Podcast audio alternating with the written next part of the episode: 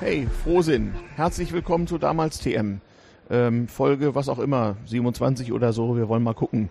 Ähm, ich befinde mich in Karlsruhe auf der Gulasch Programmiernacht des Chaos Computer Clubs, die, wie sich das gehört, vier Tage und vier Nächte dauert. Und äh, ich habe einen Gast oder wir machen einen gemeinsamen Podcast, nämlich Sebastian, Sebastian Ritter, Ritterbusch vom Modellansatz Podcast. Hallo Sebastian. Hallo Stefan.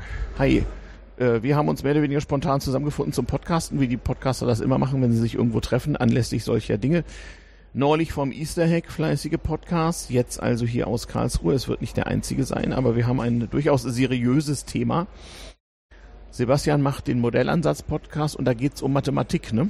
Oder? Worum geht's da? Ja, wir unterhalten uns über Mathematik, über Modelle, die dahinter stehen, über Anwendungen ja, was Studierende, ja, wenn sie Abschlussarbeiten machen, was sie dort erforschen, aber auch genauso, wenn wir Forscher in verschiedenen Bereichen der Mathematik haben oder auch äh, Lehrende, was sie halt unterrichten. Und was man halt so Spannendes darüber erzählen kann, was es halt an Themen aus der Mathematik und besonders auch in den Anwendungen gibt. Ich wollte gerade sagen, also Modellansatz, die Folgen, die ich gehört habe, die beschreiben schon irgendwelche Dinge, die man mit Hilfe von Mathematik äh, irgendwie besser machen kann. Also das ist jetzt nicht sozusagen ein reiner Mathe-Podcast, das wäre falsch, oder?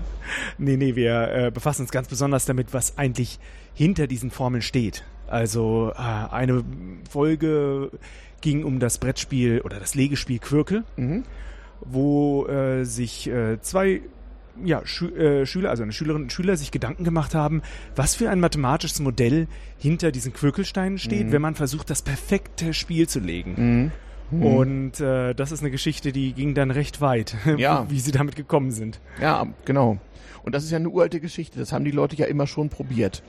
Damals TM ist ja der Podcast äh, darüber, ja, wie es kam, dass es kam, so dass es ist, wie es ist und wie das damals war, als wir nicht hatten und irgendwie klarkommen mussten und wie die unsere Vorfahren mit dem Geld umgegangen sind, als sie keine Computer hatten und auch sonst mit der Mathematik noch nicht so weit gekommen waren.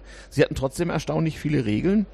Ich verweise in dem Zusammenhang auf die kleine Internserie des damals TM Podcasts äh, mit den äh, Nummerierungen 1 bis 3 bisher, nicht Geld 1, Geld 2, Geld 3, Geld 4 erscheint in wenigen Monaten, wo wir bis jetzt so gerade mal bis zum Zweiten Weltkrieg gekommen sind mit der Geldentwicklung. Äh, Aber in der Tat, ähm, genau wie die Mathematik versucht sozusagen Mo Modelle von Welt zu beschreiben und natürlich auch irgendwo abstrahieren muss und Annahmen treffen muss, Randbedingungen definieren muss, ähm, so muss auch die Geschichtsschreibung oder auch meine Disziplin, die Ökonomie und natürlich auch ganz, ganz massiv äh, Annahmen treffen, um irgendeine, in irgendeiner Form Komplexitätsreduktion hinzukriegen. Ähm, sie muss Definitionen benutzen. Nur ist das alles leider nicht so exakt wie bei der Mathematik. Also den, die Mathematiker, auch wenn das wissenschaftstheoretisch bestreitbar ist, werden ja meistens dann doch eher den Naturwissenschaftlern zugerechnet, obwohl sie sich ihr Erkenntnisobjekt ja selbst erschaffen, insoweit genau wie die Juristen eigentlich gar keine Wissenschaftler sind. Aber lassen wir das an dieser Stelle. Die Ökonomie hingegen, und zwar egal, äh, äh, ob die Makroökonomie, vulgo Volkswirtschaft oder die Mikroökonomie, also die Betriebswirtschaft, äh, ist auf jeden Fall eine Sozialwissenschaft, handelt daher vor allem von menschlichem Verhalten und dessen Bestimmung, Voraussagen, Dokumentation, Beschreibung, Erklärung ähm, und ist natürlich daher noch viel mehr von Annahmen, Traditionen, Fahrtabhängigkeiten und so weiter und so fort ähm, betroffen. Noch viel mehr als die Mathematik. Wobei ich das ganz charming finde, eigentlich immer, wenn man die Mathematiker als Geisteswissenschaftler bezeichnet, weil sie ja eigentlich ähm, nicht bloß formal welche sind, sondern ja tatsächlich Modelle von Welt sich erdenken äh, und damit als menschliche Wesen ja im Grund, Grunde auch ähm, soziale Prozesse irgendwie abzubilden versuchen. Ich finde das so falsch überhaupt.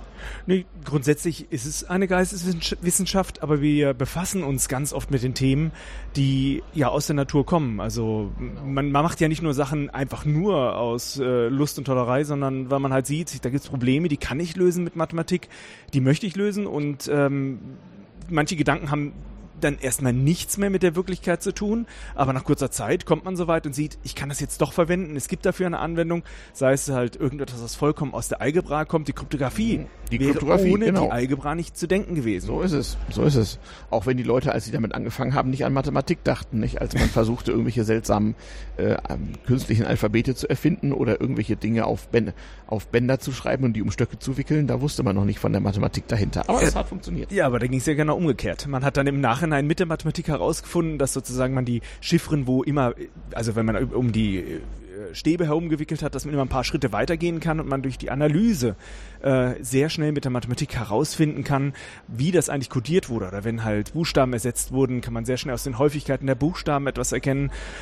Oder wenn man denkt halt, äh, ja, wie Enigma dort äh, benutzt wurde, ist es halt auch wieder ein Verständnis von den Gruppen, die dahinter stehen, den Konstrukten, die, die einem dann nachher geholfen haben, dieses System auch zu knacken. Da wurde die, die Mathematik danach darauf angepasst und äh, half uns dann diese Chiffren zu dekodieren. Genau.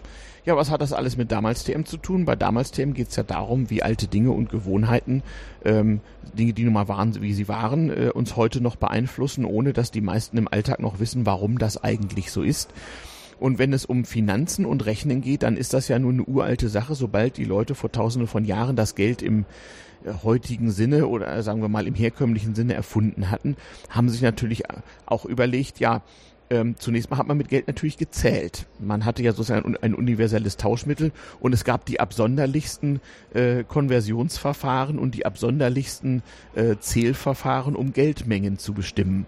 Also es hat ja immerhin so bis Mitte des 20. Jahrhunderts gedauert, bis sich so weltweit das Dezimalsystem durchgesetzt hat. Und ich habe in den Folgen Geld 1 und 2 erklärt, wie noch unsere Urgroßeltern mit Hellern und Kreuzern und Gulden und äh, vom, von der Metallart und Legierung und so weiter einfach durch Gewohnheit überkommenen, zum Teil mathematisch höchst unhandlichen Bewertungsmaßstäben hantiert haben, um zu wissen, wie viel Geld wert ist. Und ähm, so hat es alles mal angefangen. Man hatte also äh, Stücke von schwer vermehrbarem Material, meistens seltenen Metallen, also traditionell Gold, Silber und Kupfer ähm, die nicht bloß einen technischen Wert hatten, sondern einfach einen Seltenheitswert in dem Sinne, dass sie nicht beliebig vermehrbar waren und damit eine universelle Recheneinheit darstellten. Es gibt kulturelle Beispiele von anderen Dingen, also irgendwelche Perlen in der Südsee oder sowas. Also entscheidend ist nicht so sehr, dass ähm, das Geldmaterial irgendwie zu etwas verwendet werden kann. Man kann natürlich aus Gold auch irgendwelchen Schmuck machen oder sowas, aber das ist begrenzt. Es geht um die nicht beliebige Vermehrbarkeit oder zumindest Vermehrbarkeit nur durch Kosten, also nur durch äh, irgendeine Form von Anstrengung, die ich unternehmen muss. Na gut, das ist eine Grundlage. Ich muss erstmal eine, eine gewisse Knappheit herstellen, damit ich sozusagen eine, äh, einen sicheren Wert mhm, damit genau. definieren kann. Und das ist das Modell, was dabei entsteht. Genau. Ich genau. möchte sozusagen diesen Tauschhandel vermeiden, weil das ist unfassbar komplex, wenn ich zehn Produkte habe und ich muss einen, einen Untauschkurs von jedem zu jedem dieser Produkte definieren. Das ist schlicht unmöglich wenn man sich jetzt überlegt. Dann habe ich alle Permutationen von Wechselkursen, die, die ich früher hatte, als es so 200 gängige Währungen auf der Welt gab. Ganz genau. Wir haben jetzt noch viele Währungen und äh, wir sind glücklich, dass wir den Euro haben, aber vorher äh, musste man sich überlegen, wie komme ich von einer einen Währung zur nächsten Währung, zur nächsten weißt Währung. Weißt du, wie man es praktisch gemacht hat? Also zu meiner Bankerzeit vor 30 Jahren gab es eine sogenannte Leitwährung, das war der amerikanische Dollar. Äh, und wenn ich jetzt sagen wir mal malaysische Ringgit in äh, deutsche Mark gehandelt habe, dann habe ich zunächst mal ausgerechnet, wie viel Dollar ein malaysischer Ringgit ist und habe ich ausgerechnet, wie viel D-Mark ein Dollar ist und habe mit Hilfe des guten alten Dreisatzes einen direkten Kurs zusammengebaut. Das nannte dann der Finanzfachmann eine Crossrate. Ja, unsere Vorfahren haben also gezählt und sie haben knappe Güter und das ist ja auch etwas äußerst Sinnvolles. Ökonomie ist ja nicht einfach nur Spekulation und Leute betrügen und sowas alles, sondern eigentlich handelt es von der effizienten Verwaltung knapper Ressourcen und ist daher eigentlich notwendiger denn je. Ähm, leider nur äh, gibt es Auswüchse und die wollen wir mal beleuchten und dass das eigentlich eine uralte Geschichte ist. Das Zweite, was den Leuten aufgefallen ist, schon früher ist, ähm, dass es ja durchaus den Fall geben kann, dass ich nicht nur Geld übergebe, äh, zahlungshalber, sondern dass ich ein äh, Leistungsversprechen mache und ein Geldversprechen abgebe. Ich sage so, wenn du mir äh, heute äh, so und so viel Getreide verkaufst und ich daraus Brot machen kann, dann gebe ich dir morgen oder nächste Woche so und so viel Geld. Oder ähm, wenn ich dir heute so und so viel Geld gebe, dann äh, lieferst du mir äh, in einem halben Jahr, wenn die Ernte reif ist, dafür so und so viel Getreide. Das haben die Leute auch schon vor tausenden von Jahren gemacht und sie haben es aufgeschrieben in Keilschrift auf Ziegelstein und wir haben es heute noch und die Archäologen setzen es aus Bruchstücken zusammen. Das hatten sie alles. Und da ist den Leuten was Entscheidendes aufgefallen, nämlich dass Geld heute in der Hand und Geld morgen oder nächste Woche oder nächstes Jahr irgendwie ein Unterschied ist. Gibt nämlich zwei Probleme, zwei Unterschiede. Der Unterschied eins ist, ich habe Geld und ich habe noch kein Geld. beziehungsweise ich, ich habe Geld und ich äh, verzichte eine Weile darauf. Und der andere ist, ich kann mir nie hundertprozentig sicher sein, ob ich das Geld auch bekomme. Oder die Leistung, die für das Geld äh, äh, äh, versprochen wurde. Das Getreide kann faul werden, mein Schuldner kann äh, zu Tode kommen, was auch immer. Ne, was wir da jetzt auch aus der Vergangenheit lernen können, ist auch etwas, was wir eigentlich jetzt wieder ganz aktuell erleben. Allein schon, wie viele verschiedene Kryptowährungen es gibt, da erlebt man diese ganzen Fragestellungen mit, wie komme ich von dem einen System zum anderen wieder. Und es gab äh, beliebig viele Fälle, wo äh, einem eine bestimmte Hardware versprochen wurde, mit der man besonders schnell eine Kryptowährung äh, erzeugen kann, die dann ja für Geld jetzt gekauft wurde, was man da nicht mehr hatte, die einem dann eine Rendite liefern sollte. Ähm, und zu dem Zeitpunkt äh, war das vielleicht nicht mehr genug wert oder das Gerät hat seine Leistung schlicht nicht gebracht. Genau. Und alles, was wir heute so an ganz äh, äh absonderlichen Meldungen aus der Finanzwelt hören, in der, äh, auch in Zeiten der sogenannten Finanzkrise, das ist überwiegend alles schon mal da gewesen. Machen wir mal weiter. Die Leute haben also angefangen, Geschäfte miteinander zu machen und, und zum Teil auch Geschäfte, die die Zukunft betrafen, vor allem die Kaufleute. Das durfte auch nicht jeder und die Herrscher und die Landesherren haben dann auch angefangen, das Ganze zu besteuern. War ja eigentlich ganz praktisch. Und es gab natürlich auch immer schon den Geldwechsler, der die verschiedenen Währungen gewechselt hat, natürlich versucht hat, seinen Gewinn daraus zu betreiben, indem er aus Kursschwankungen irgendwie äh, Gewinn bezogen hat. So, und das ist, damit haben wir eigentlich schon erklärt, wo eigentlich der Zins herkommt. Das Konzept des Zinses ist nämlich nichts anderes als eine Prämie auf das Verlustrisiko und auf den Verzicht auf Geld also derjenige, der heute sagt, ich gebe dir 100 Einheiten Währung und nächstes Jahr gibst du sie mir wieder, der verzichtet ein Jahr lang auf die 100 Einheiten Währung, auf das, was ich dafür kaufen könnte. Und zum anderen hat er das ein Risiko, nämlich dass er sie nicht oder nur zum Teil wiederbekommt und außerdem noch das Risiko, dass er vielleicht für die 100 Einheiten Währung in einem Jahr weniger kaufen kann als, als heute. Kann natürlich auch sein, dass er mehr kaufen kann. Das ja. kann ja durchaus schwanken. Da sind wir beim nächsten Problem das Verhältnis zwischen Geldmenge und Güter- und Dienstleistungsmenge ist ja durchaus ein variables und ähm, kann im Zeitablauf erheblichen Schwankungen äh, unterliegen. Das wussten die Leute auch schon vor tausenden von Jahren. Im Herbst war das Getreide billig und im späten Winter war es natürlich teuer. Genau das Beispiel wollte ich gerade bringen. Ähm, man muss sich einfach nur einen Bauer vorstellen, der halt äh, anpflanzt. Der würde ja theoretisch nur einmal im Jahr überhaupt Geld erhalten. In dem Moment, wenn ich gerade äh, ja, die Ernte einfahren kann. Und äh, eigentlich hat er ja ein größeres Interesse daran, sozusagen dieses Risiko, welchen Preis erhalte ich in diesem Moment, wenn er das über das Jahr verteilen kann oder sogar früher an Geld kommen kann, indem er sozusagen diese Aussicht auf den Verkauf des Getreides schon früher verkauft. Aber da kriegt er natürlich nicht den gleichen Preis, sondern es muss über die Zeit auch äh, verzinst werden. Genau. Und das mit dem Zins ging ganz, ganz langsam und einfach los. Die Leute haben gezählt häufig im Dezimalsystem. Und das einfachste das war ja auch Jahrtausende lang der gängige Steuersatz, war der sogenannte Zehnte. Das konnte man nämlich noch am einfachsten machen. Manchmal auch ein Zwölftel, wenn man ein Zwölfer-System gerechnet hat. Aber so fing es auch mit Zinsen an. Da wurde gesagt, na gut, ich gebe dir heute 100 Goldstücke und nächstes Jahr gibst du mir 110 zurück. Na, so. Das war, und, und, und es haben auch die damaligen Autoritäten, die weltlichen wie auch die religiösen, angefangen, das zu regulieren. Also, 10% Einkommensteuer hat sich recht bald als der Zehnte, der abzuliefern war von jeder Ernte in Naturalien oder Geld als als gerechter Steuersatz etabliert. Beim Zins war das anders. Die Leute haben sehr schnell gemerkt, 10% Zinsen pro Jahr sind verdammt viel. Das galt als Wucher in fast allen Weltgegenden, allen Religionen, allen Kulturen äh, kann man ziemlich genau empirisch feststellen, dass irgendwo so bei fünf Prozent Jahreszins so die sogenannte Wuchergrenze lag. Das heißt nämlich, die Leute haben sehr bald erkannt, dass wenn die Anzahl der Jahre länger wird, es eine ganz große Rolle spielt. Und auch wenn sie noch nicht mit Potenzen und Wurzeln rechnen konnten, so konnten sie das doch iterativ aufschreiben. Und der sumerische Kaufmann im Zweistromland vor 4000 Jahren, der hatte in Keilschrift auf Ziegelstein Zinstabellen. Der konnte sozusagen gucken, okay, ähm, 5% auf vier Jahre, wie viel ist denn das? Das hatte man halt iterativ aufgeschrieben, das konnte man in Tabellen nachschlagen. Das heißt, der Kaufmann, der nur rechnen konnte und kein großer Mathematiker war, der konnte trotzdem wissen, und weil es ja auch festgelegt war, sozusagen, was, was gerecht war, okay, wie viel kriege ich denn für meine 100 Goldstücke, wenn ich vier Jahre drauf verzichte?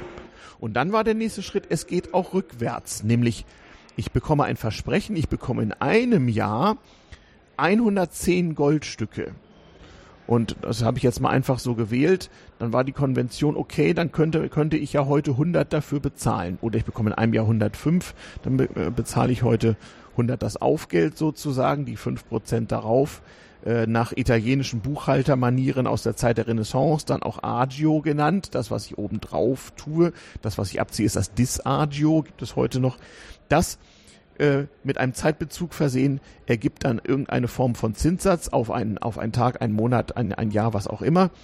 Und ähm, irgendeine Form von äh, prozentualer Wertabgabe mit einem Zeitbezug versehen kann man auch bezeichnen als eine Rendite bezogen eben auf irgendeinen Basiswert, auf etwas, was ich verzichte. Das kann eine Geldmenge sein, das kann eine, Gü eine Gütermenge sein und so weiter.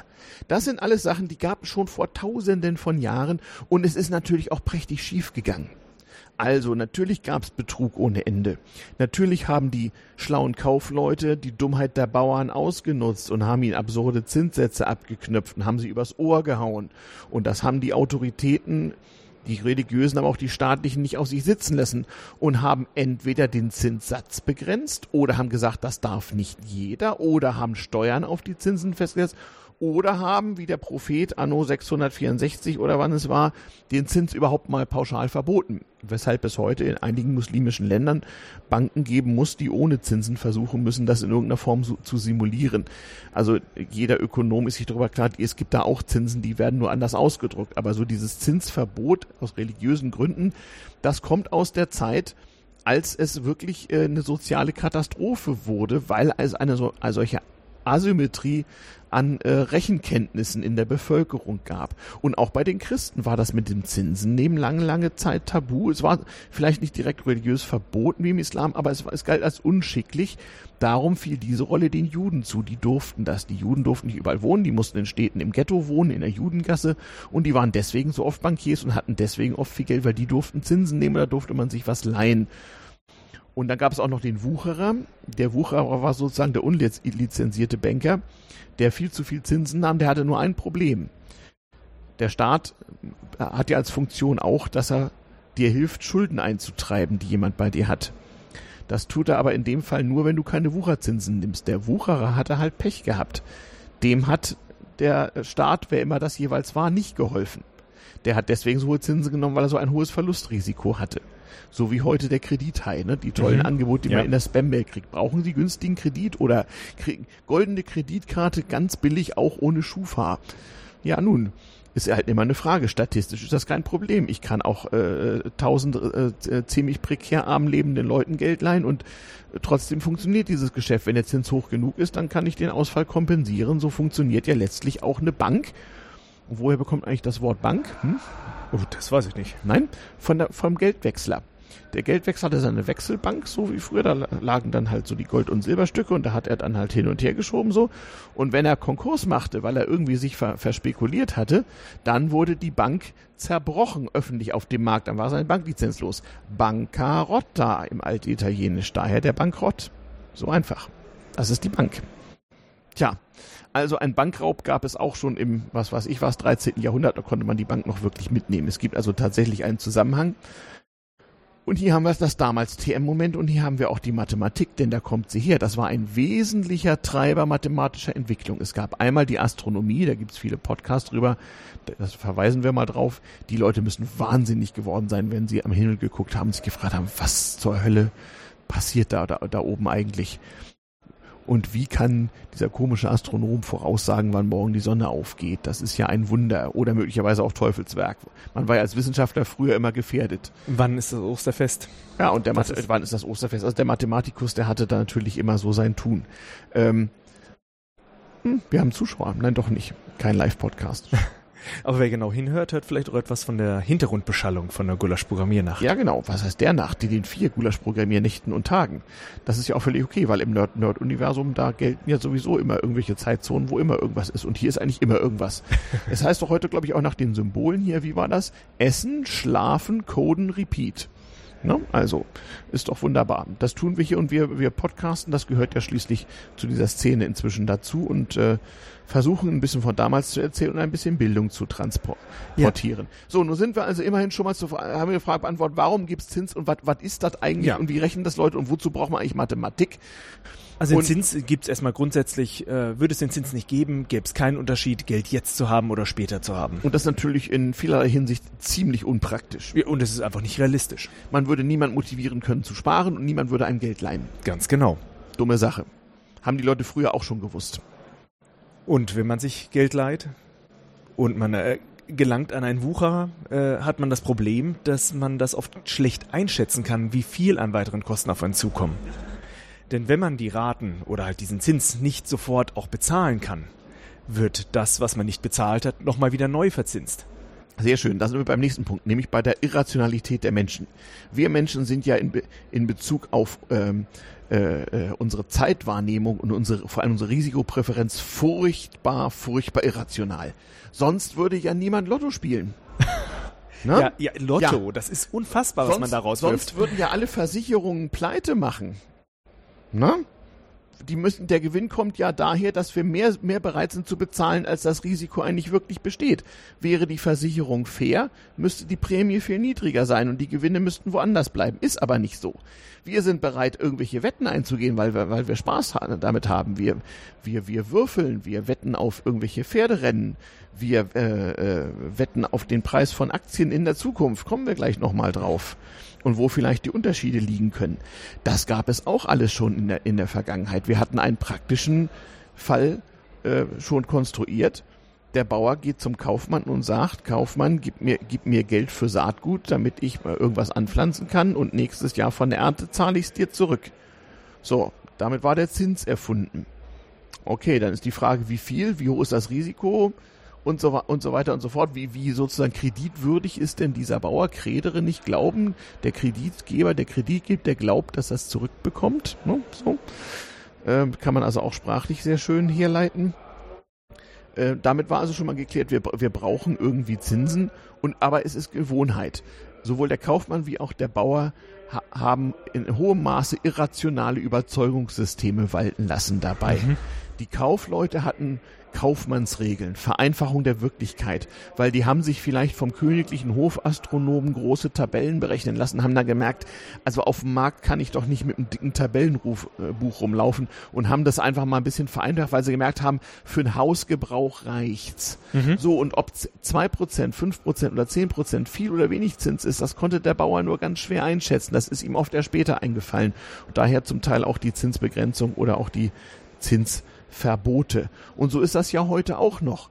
Nicht? Es gibt eine ganze Menge von äh, Finanzinstitutionen, die Verbrauchern Kredite zu völlig überhöhten Zinsen aufschwatzen. Deswegen ist doch einfach, ist easy. Easy Credit, kein Problem. Machen Sie hier, machen Sie da, gar kein Problem. Darum haben wir auch so viele überschulderte Haushalte. Aber trotzdem ist statistisch das Konsumentenkreditgeschäft in Deutschland ein gutes Geschäft. Mhm. Das heißt, trotz der ganzen überschuldeten Leute, die in Privatinsolvenz gehen und, und, und äh, die Banken oder sonstigen Kreditgeber Geld abschreiben lassen, ist das unterm Strich immer noch ein gutes Geschäft. Soll man also gar nicht mal äh, so gering schätzen. Nase hoch, lieber kleiner Verbraucher, wir sind kreditwürdiger, als man so denkt. ne? Aber auch da gab es natürlich alsbald Leute, die haben gesagt, hm, ich sage dir, wie kreditwürdig jemand ist. Haben sozusagen Agenturen betrieben, die Informationen betrieben haben, wie, wie, wie kreditwürdig ist denn Bauer A, Kaufmann B, Bürger C. Und dann gab es Leute, die haben Versicherungen auf den Kredit angeboten. Auch schon wie früher haben gesagt, na, ich bürge dafür, aber nur wenn du mir von deinen Zinsen die Hälfte abgibst. Und so ging das los. Es ist also kein Hokuspokus, sondern eigentlich eine ganz einfache Sache. Und jetzt kommt der wichtige Punkt. Die lieben Mathematiker mussten immer nur nachziehen mit ihrer Theorie und ihrer Forschung, was so passiert ist. Es ist eben nicht so, dass der königliche Hofastronom, der die Sonnenbahn berechnen konnte, sorgfältig en Detail ausgerechnet hat, wie das eigentlich hätte sein müssen. Nein, der Kaufmann und der Bauer hatten, haben Gewohnheiten ausgebildet und der Herr Mathematiker musste zusehen, wie er diese Wirklichkeit hinterher beschreibt und konnte eventuell, wenn er dieses Wissen richtig anwenden konnte, daraus auch Gewinn ziehen oder auch nicht. Konnte auch mal schief gehen. Naja, diejenigen, die gute Modelle gefunden haben, es gut beschreiben konnten, das waren die auch die, die dann geschäftlich äh, erfolgreich waren. Genau. Und dadurch gibt es ja auch immer so eine gewisse, ja, gewissen Filter, aber wie du schon sagst, natürlich ist eingepreist, dass auch manche Personen bankrott gehen und äh, dementsprechend äh, das ein Zahlungsausfall ist. Da muss man halt von vornherein zusehen, dass man insgesamt einmal Vorsicht walten lässt, dass man Leuten, wo es äh, eine schlechte Chance ist, dass man sein Geld wiederbekommt, eher keinen Kredit gibt oder ebenso Konditionen, wie man sich dann über, über alles hinweg sicher sein kann, dass man doch noch genug wieder herausbekommt. Also die, die Rechnung funktioniert wie gesagt in zwei Richtungen. Ich kann heute ausrechnen, wie viel denn mein, äh, mein, mein Betrag mit Zinsen in der Zukunft ausmacht. Und ich kann auch ausrechnen, wie viel ein Betrag in der Zukunft heute abgezinst wert ist. Mhm. Wie geht eine Zinsformel? Nehmen wir mal unseren schönen Zinssatz von, von 10 Prozent. Das heißt also, in einem Jahr bekomme ich das 1,1-fache und, äh, äh, unseres heute angelegten Betrages wieder. Und jetzt sagt Klein Fritzchen, ist ja wunderbar, dann bekomme ich also in zwei Jahren das 1,2-fache und das natürlich Mist. Dann kommt der Mathematiker und sagt, das ist falsch, das wievielfache bekommt Klein Fritzchen bei 10% Zinssatz auf zwei Jahre zurück? Hm? Ja, das im, im Quadrat. Genau. 1,1 zum Quadrat hoch, mal die 100. Hoch 2. Und ne, das sind dann 121. Genau. Dann bekommt er nämlich nicht 120, sondern 121 einer wieder. Probiert es aus. Also nochmal, es gibt einen Zinsfaktor ja, die, die Prozent kann man auch einfach in, in äh, Dezimalbruch ausrechnen, also 5% 0,05 oder 10% 0,1. Das addiert man zur 1, also zum äh, gegebenen Wert hinzu. Und das Ganze versieht man mit der Potenz der Jahre, die man berechnet. Und da steckt wirklich die Krux drin. Also genau, würde Zinseszins. er genau, würde ja. er jetzt nämlich sofort bezahlen, mhm. sozusagen äh, diese 10 mhm. Prozent, mhm. dann würde die Basis gleich bleiben. Dann würde es funktionieren, dass immer nur wieder 10 hinzukommen. Genau. Aber im Sinne des Geldgebers ist es natürlich, wenn das nicht ausgezahlt wird, denn dann kommt diese Summe immer noch wieder zum Kredit hinzu und äh, wir erhalten ein exponentielles Wachstum. So ist es. Es ist eine Exponentialfunktion. Hervorragend. 1,1 auf 10 Jahre hoch 10, na, das sind, na, warum will der hier nicht? 1,1 hoch 10, na, sind 2,59, also 2,6. Das bedeutet 100 Geldeinheiten auf 10 Jahre zu 10% angelegt, macht fast 260 Einheiten. So, und statt nicht nur zwei, nicht nur das Doppelte. Also jetzt, 10 jetzt, mal 10 Prozent wäre das Doppelte. Jetzt wissen wir, warum jahrhundertelang Zinsen über 5 Prozent verboten waren und als Wucher galten. Ist doch unglaublich. So, das Ganze geht natürlich auch rückwärts. Also, ich verkaufe dir meine Lebensversicherung. Ich bekomme in 10 Jahren 50.000 Euro. Nun ist natürlich die Frage, das ist äh, gar nicht so unwahrscheinlich, das kann man ja auch genauso mit dem Bauern machen, nicht? Der sagt, der sagt, pass mal auf, lieber Kaufmann, nicht wahr? Ähm, äh, ich verkaufe dir sozusagen auf Termin in der Zukunft schon mal mein Getreide, wie viel kriege ich denn heute? Und das wird dann so und so viel wert sein. Wie viel ist das jetzt? Ich muss also auch einen Zinssatz wissen und da wird es über die lange Zeit natürlich schwierig. Wie will ich denn voraussagen, was über zehn Jahre hinweg der gerechte, der richtige Zinssatz ist? Das war in früheren Zeiten einfach. Wenn der Landesherr gesagt hat, alles über fünf Prozent ist unmoralisch. Oder wenn sogar die Kaufleute in einer Stadt, sagen wir mal in Venedig oder in Augsburg oder in Hamburg, sich geeinigt haben, also der übliche Zinssatz äh, für, für Laufzeiten von etwa zehn Jahren in dieser Stadt ist zwei Prozent, dann ist die Sache relativ einfach. Versuchen wir das mal. Wir machen ja hier einen Podcast und müssen Mathematik verbal erklären. Also unser Problem ist, in zehn Jahren kriegst du von meiner Versicherung äh, 50.000. Wenn du Glück hast, kriegst du die früher, falls ich unter den Bus komme. Äh, ne, blenden wir diesen Fall mal aus. 50.000 auf zwei, auf zwei Prozent abgezinst zehn Jahre lang. Ja? Wir suchen also den, den Betrag X, der multipliziert mit 1,02, 2 Prozent hoch 10, 50.000 ergibt. So, dann, dann gucken wir doch mal kurz. 1,02 hoch 10 habt ihr einen Taschenrechner dabei, liebe Hörer, sind 1,218. Also wir sind mal, wir, wir sind mal großzügig. Wir sagen, das sind 1,22. Wir haben es mhm. mal nicht so. So, das ist wunderbar. Dann rechne ich also aus 50.000 geteilt durch 1,22. Moment, ich habe mich verrechnet, Entschuldigung. 50.000 Ah, das ist eine falsche Notation hier, deswegen. Ah, das ist ja furchtbar. 1,22 hatte ich gesagt, ne? Ganz so. genau. Ja, dann würde, äh, wäre es also nach diesem Zinssatz gerecht, wenn du mir heute 40.983,60 Einheiten gibst. Mhm, ganz genau. Das wäre der faire Preis für das Versprechen einer Zahlung von 50.000 in zehn Jahren bei einem zugrunde liegenden Zinssatz von zwei Prozent. Und auch da gibt es wieder sozusagen ein Risiko, wenn man so will, in der ersten Ableitung des Ganzen, also nämlich ein Zinsänderungsrisiko. Wenn ein Landesherr in fünf Jahren beschließt, jetzt sind aber drei Prozent gerechtfertigt, heute die Zentralbank, und ich habe aber einen Vertrag geschlossen, dem zwei Prozent zugrunde liegen, dann verliere ich natürlich etwas. Also mhm. es gibt sozusagen Opportunitätskosten der langen Zinsfestschreibung. Und da sehen wir schon, schon in ganz früher Zeit haben die Leute festgestellt, ein Zins auf ein paar Tage oder ein paar Monate muss ein anderer sein als ein Zins auf zehn Jahre oder gar 30 Jahre. Und das sehen wir bis heute. Dass es da Unterschiede gibt. Und wie das ist, das hängt von den Zukunftserwartungen bezüglich des Geldwertes ab. Und da sind wir jetzt einmal nochmal beim Verweis auf die Folgen Geld 1 und Geld 2 des damals TM-Podcasts und vor allem beim Phänomen von Inflation. Auf eine Sache möchte ich dabei nochmal eingehen. Ähm, man muss einfach mal unterscheiden, oder man muss einfach auch mal überlegen. Ich könnt, es könnte ja sein, dass der Zinssatz wächst oder es könnte sein, dass er fällt. Und selbst wenn man annimmt, dass beide Ereignisse gleich wahrscheinlich sind, dass der Zinssatz wächst, ist das größere Problem oder wirkt sich stärker aus. Einfach in der Geldmenge. Mhm. Und das heißt, wenn die Gefahr besteht, dass es überhaupt sich verändert, wird es sozusagen, wenn man das äh, berücksichtigen will, immer ein, ein Anheben bedeuten. Es wird immer einen Trend geben in der, in, im Versuch der rationalen Risikobewertung, ein, eine Zinssteigerung einzupreisen und nicht so sehr eine Zinssenkung. Ja, das muss man auch einfach machen, weil die Zinssenkung sich einfach im, im tatsächlichen Geldbetrag dann weniger auswirkt. Weiterhin, liebe Kinder, wir haben hier Exponentialfunktionen, nicht, nichts dergleichen ist linear. Das bedeutet, eine Zinserhöhung um 0,5 Prozentpunkte bedeutet etwas ganz anderes, wenn der Zins von 0,5 auf 1% steigt, als wenn er von 10% auf 10,5% steigt. Wir haben hier keine linearen Zusammenhänge, allerdings ist der Mensch in seiner Grundstruktur dann doch so geprägt, dass er mehr so zweidimensional und linear äh, äh, arbeitet und äh, sich immer wundert, wenn der kundige Mathematiker, äh, der in höheren Dimensionen rechnet, ihm vormacht, dass das irgendwie nicht richtig sein kann, was er da tut. Die Nichtlinearität ist äh, höchst gemein. Die ist höchst gemein, in der Tat. Zumal dann, wenn über einen längeren Zeitraum äh, die, die, fast, fast jede äh, Variable in der Formel irgendwie volatil ist, das heißt sich irgendwie bewegen kann. Und das auch noch in der Ökonomie aufgrund zum Teil höchst irrationaler psychologischer Faktoren. Ganz genau, wenn plötzlich das Geld nicht mehr das wert ist, was wir vorher glaubten. Zum, zum Beispiel. Jetzt, jetzt fängt der Spaß nämlich an. Also zum, der, der erste Schock war, der Zinssatz muss nicht konstant sein. Das gab es früher immer. Ne? Beim Landesherrn 1 war die Moral 2% sind richtig, beim Landesherrn 2 waren es 3%. Das hat zum Beispiel auch dazu geführt, dass die Währung vom Landesherrn 1 anders bewertet wurde als die Währung vom Landesherrn 2, weil die ja andere Zinsen trug. Ne? Man kann Zins, äh, man kann äh, Wechselkursänderungen auch mit Zinsdifferenzen erklären. Und da braucht man auch keine höhere Mathematik. Das ist alles noch kaufmännisches Rechnen. So Mathematik zehnte Klasse kommt man mit klar. So, wie war das früher? Jetzt ging es, jetzt ging es weiter.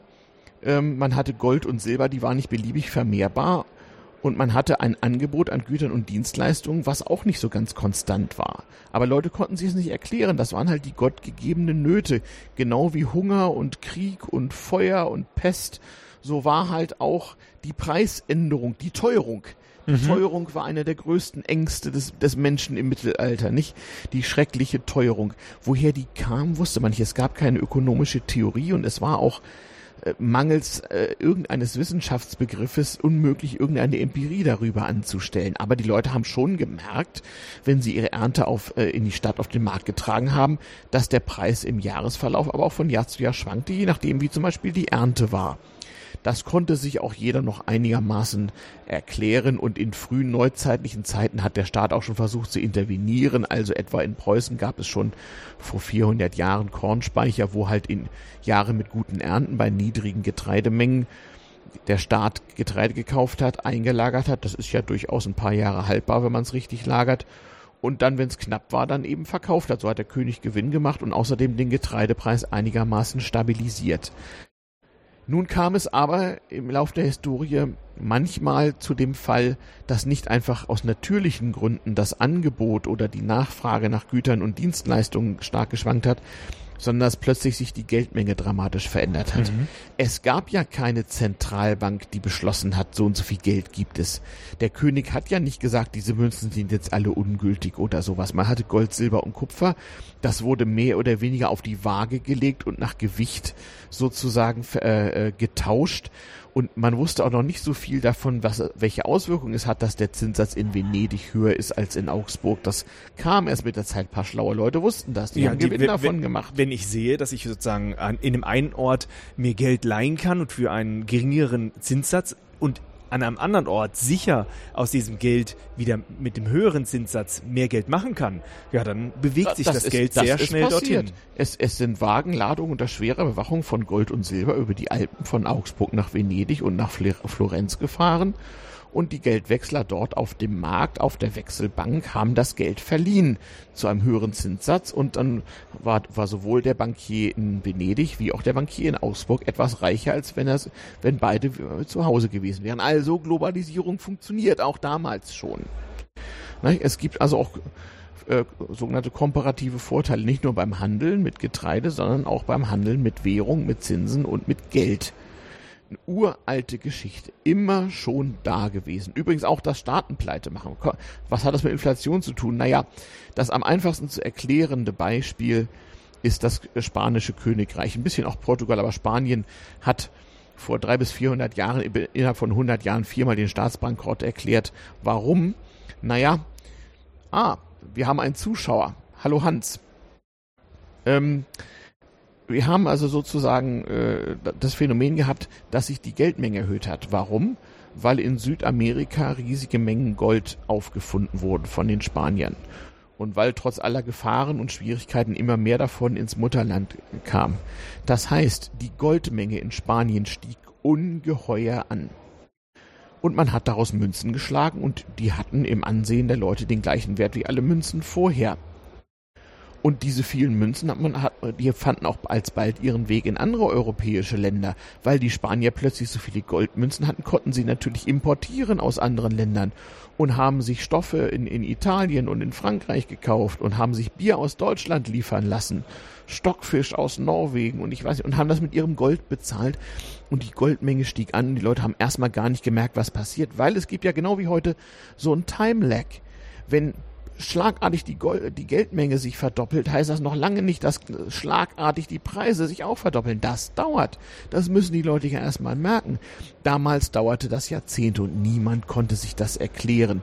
Das war ja ein Riesenproblem, auch weil es ja nicht so Mark und Pfennig oder Euro und Cent gab, sondern es gab Goldmünzen und die waren in einem festgelegten Gewichtsverhältnis äh, zu Silber- und Kupfermünzen und das geriet jetzt ins Rutschen. Es gab mehr Gold, aber es gab nicht so viel mehr Silber und schon gar nicht mehr Kupfer.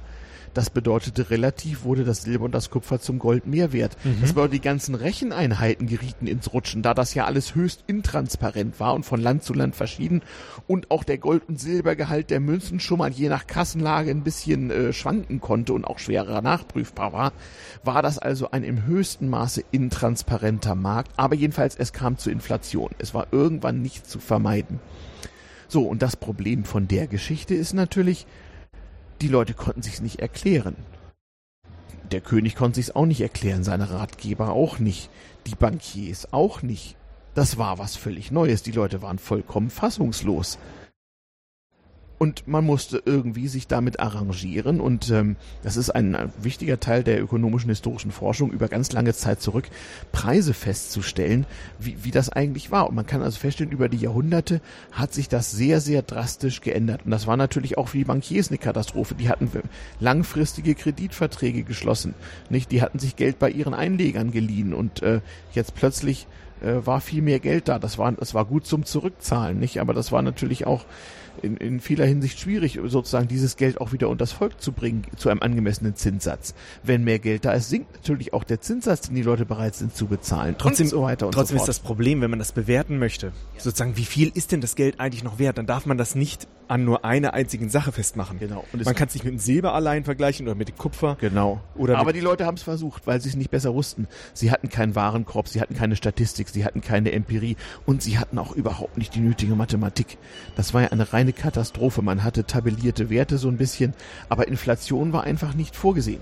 Genau, der Warenkorb bedeutet, dass man sozusagen dieses, was ein Mensch in einem Land zum Leben braucht, in einen so einen typischen Warenkorb steckt. Äh, da steht dann so ein Viertel Auto mhm. oder sowas drin mhm. äh, oder im Jahr genau. oder verschiedene andere Dinge, wie viel braucht genau. er zu genau. essen, zum Anziehen mhm. und äh, das zusammenrechnet und dadurch sozusagen einen Preisindex bekommt, dass man eine Vergleichbarkeit über die Zeit mhm. erhält. Und äh, darüber hat man dann ja einen Begriff, der doch durchschnittlicher beschreibt, wie viel das Geld, jetzt Geld tatsächlich noch wert ist. Und das ist sehr interessant. Das hatte man nicht und das kann man auch äh, nachweisen historisch. Es hätte ja so sein müssen, dass zum Beispiel unterschiedliche Gewohnheiten bei der, bei der gerechten Bewertung des Brotpreises von Land zu Land, und damals waren die Staaten ja kleiner, sagen wir zwischen Baden und Württemberg oder zwischen, sagen wir mal, Frankreich und Bayern sich hätten auswirken müssen. Das war aber nicht der Fall, sondern man kann historisch nachweisen, dass immer schon in Frankreich der Anteil, den die Menschen von ihrem Einkommen für das Brot ausgegeben haben, viel geringer war als in Bayern. Mit, mit, dem Bier und dem Wein verhielt es sich umgekehrt. Das bedeutet, der gerechte Preis war eine kulturelle überkommene Gewohnheit und der schwankte eben nicht so sehr nach Angebot und Nachfrage. Bier und Wein konnte man ja auch noch, weil haltbar ganz gut im und exportieren. Mit dem Brot war das schon schwieriger. Getreide ja, aber das fertige Brot, das verdarb ja auch. Also da war der Preisvergleich schwierig. Also war das mit der Ökonomie auch damals schon ein riesengroßes Problem und man konnte auch das ganz schwer vorhersagen. Das haben wir inzwischen wieder ein bisschen einfacher. Glücklicherweise gibt es global operierende Unternehmen, die sich auch in die Brötchen- und Mettbranche äh, versteift haben und äh, deswegen gibt es auch den schönen Big Mac Index. Genau. Der obwohl es quasi nur ein Produkt ist, doch. Das müssen wir in Shownotes verlinken. sehr nah an den Warenkorb ist, den man aus großen Statistiken genau. herausgerechnet hat. Eine global agierende Firma, wie, wie etwa die Firma McDonalds, muss für ein Produkt natürlich einen Preis festsetzen, der so ungefähr die Kaufkraftparitäten richtig abbildet. Und es gibt tatsächlich ökonometrische Modelle, die mit Hilfe des Big Mac Index und, seine, und seiner Entwicklung Wechselkursveränderungen vorherzusagen versuchen. Und die sind gar nicht so schlecht. Also lacht bitte nicht, liebe Hörer, wenn man im Wirtschaftsteil der Zeitung vom Big Mac Index liest, das ist kein Hokuspokus, das ist ein, ein globales, gleiches, homogenes Gut und da gibt's nicht so sehr viel für. Beim Goldbarren ist das relativ klar, beim Fassöl auch, aber beim Big Mac muss man erstmal darauf kommen. Ja, das Schöne ist, dass sie natürlich immer das gleiche Produkt herstellen, aber sie brauchen verschiedene lokale Produkte und müssen auch die Arbeit mit einberechnen. Und äh, dadurch äh, hat man jetzt plötzlich etwas zur Hand, was nicht kompliziert erst über Statistiken berechnet wird, sogar was, sondern was jeder ablesen kann. Weil er muss nur hingehen in den Laden, lesen, was dort steht und äh, dafür, dass es halt schnell zugänglich ist, ist es also dann einfach auch ein Wert, der sehr gut verwendbar ist. Man kann da in die Zeitung gucken und gucken, was kostet denn in meiner Währung, was kostet in Schweizer Franken ein Bitmac und was kostet in Deutschland ein Euro und dann weiß der Schweizer, dass seine Währung äh, brutal überbewertet ist, eigentlich. Ja, sowas Dummes aber auch. Ähm, was machen, was machen wir nun daraus? Naja, die Sache geht weiter. Wir hatten eben schon Güter, die überall auf der Welt relativ gleich sind. Das gab es früher auch schon. Ne? So eine Gewicht, Ge Gewichtseinheit Edelmetall oder so ein Fass Wein oder Bier, das war einigermaßen handelbar. Und so bildeten sich auch Börsen. Was ist denn nun eine Börse? Eine Börse ist ein Markt. Der ist allerdings besonders reguliert. Der hat ein paar Voraussetzungen. Erstens, es werden dann nur Sachen gehandelt, die einigermaßen gleich sind. Heute sprechen wir von einer sogenannten Commodity, ne? das Fass Erdöl oder so. Früher war das die festgelegte Gewichtseinheit, sagen wir mal Weizen. Dann, äh, die ersten Börsen waren eben Warenbörsen. Und damit konnte man handeln und damit konnte man dann auch Versprechen und, und Verträge auf die Zukunft schließen. Man konnte sagen, so, ich verkaufe dir jetzt ich verkaufe dir jetzt 50 Fässer ein Bäcker Bier zur Lieferung in einem Jahr. Was ist das mhm. heute wert? Das war das so der Termingeschäft. Ich mache heute einen Vertrag, dessen Erfüllung äh, ich in die Zukunft verschiebe für eine bestimmte Zeit. Für die Bauern zum Kauf ihrer Saat natürlich ausgezeichnet. Ja, überhaupt, um, um, um, sich, äh, äh um sich über Wasser zu halten. Die haben einfach gesagt, pass mal auf, nächstes Jahr äh, kriegst du von mir Getreide. Wie viel ist das heute wert? Mhm. Und dann haben sie gesagt, na, einen Teil von der Ernte, die noch nicht mal auf dem Helm steht, verkaufe ich dir schon mal. Davon wirtschafte ich so lange mal ein bisschen. Die Brauerei erst recht, die musste ja Zutaten einkaufen. Ja, der, der Bauer muss ja auch seine Saat und seine Geräte kaufen genau. oder auch Leute, die ihm auf dem Feld helfen. Genau, und so weiter und so fort. Und je arbeitsteiliger und je äh, avancierter sozusagen die Wirtschaft war, desto mehr war sowas wichtig. So, aber nun haben die Leute nicht angefangen, weil sie natürlich auch Lotto spielen. Auch damals schon gab es Lotterien vom Staat veranstaltet und Wetten abgeschlossen haben. Und weil das Spaß macht, haben sie natürlich auch, überlegt, hm, du bezahlst ihm für die Lieferung Getreide im nächsten Jahr so und so viel. Ich bezahle ein bisschen mehr, weil ich glaube, dass der Getreidepreis dann noch viel höher ist und ich daraus einen Gewinn mache. Das heißt, die Leute haben aus der äußerst sinnvollen Einrichtung der Börse, des Termingeschäftes und des Zinses angefangen, ein Spekulationsinstrument zu machen. Da haben vor allem die religiösen Herrschaften gesagt, böse, böse, böse, böse, böse. Man hat nicht ehrlicher Lohn ist nur durch ehrliche Arbeit und einfach nur Zinsen nehmen oder gar spekulieren, das geht überhaupt nicht, das ist unmoralisch.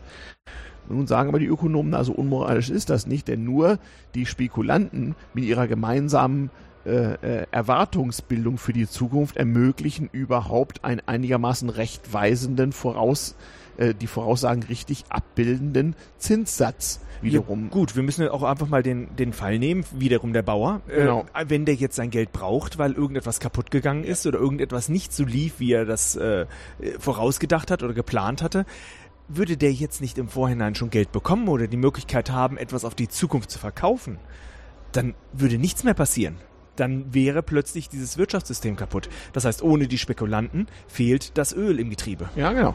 Ja, genau. So, also halten wir fest, schon vor ein paar hundert Jahren gab es tatsächlich ökonomisch sinnvolle Gründe, äh, Wetten auf die Zukunft abzuschließen bezüglich des Wertes irgendwelcher Güter und Dienstleistungen. Also Wetten hört sich da einfach jetzt negativ an, nur derjenige... Ja, das ist so konnotiert, aber ja. im Grunde sind es Verträge. Ich, ich, mhm. ich, ich, ich verteile ein Risiko, ja, ich übernehme ein Risiko und, und äh, äh, bekomme dafür ein gewisses Entgelt. Für, für den Bauer ist es, äh, der arbeitet ja mit den tatsächlichen Waren, also er erwartet, dass auch was kommt, aber derjenige, der gar kein Bauer ist, sondern die Möglichkeit hat, Geld herauszugeben, für den ist es erstmal eine etwas theoretische Ware. Er sollte aber immer dafür sorgen, dass er selbst noch genug eigenes Kapital besitzt. Und dass er die richtigen Informationen auch das hat, ob natürlich das ein, auch. ein fähiger oder unfähiger Bau ist. Es gibt eine Informationsasymmetrie und aber auch einen Risikoübergang hier. Und es gibt unterschiedliche Risikobewertungen. Für den Bauern ist das höchst äh, äh existenziell für den für den äh, äh, Bankier oder den Kaufmann damals, äh, der vielleicht an 100 Bauern Geld verliehen, war das nicht so schlimm, wenn da mal einer nicht zahlen konnte. Man hatte auch also, also auch emotional ein unterschiedliches Verhältnis.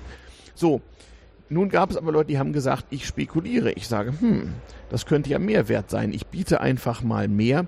Und es gab anfangs keine Mechanismen, um so, sozusagen solche, solche Konzentrationen von unrealistischen Zukunftserwartungen irgendwie aufzufangen. Und das klassischste Beispiel dafür ist die sogenannte Tulpenkrise. Wann, ja. wann war denn die Tulpenkrise?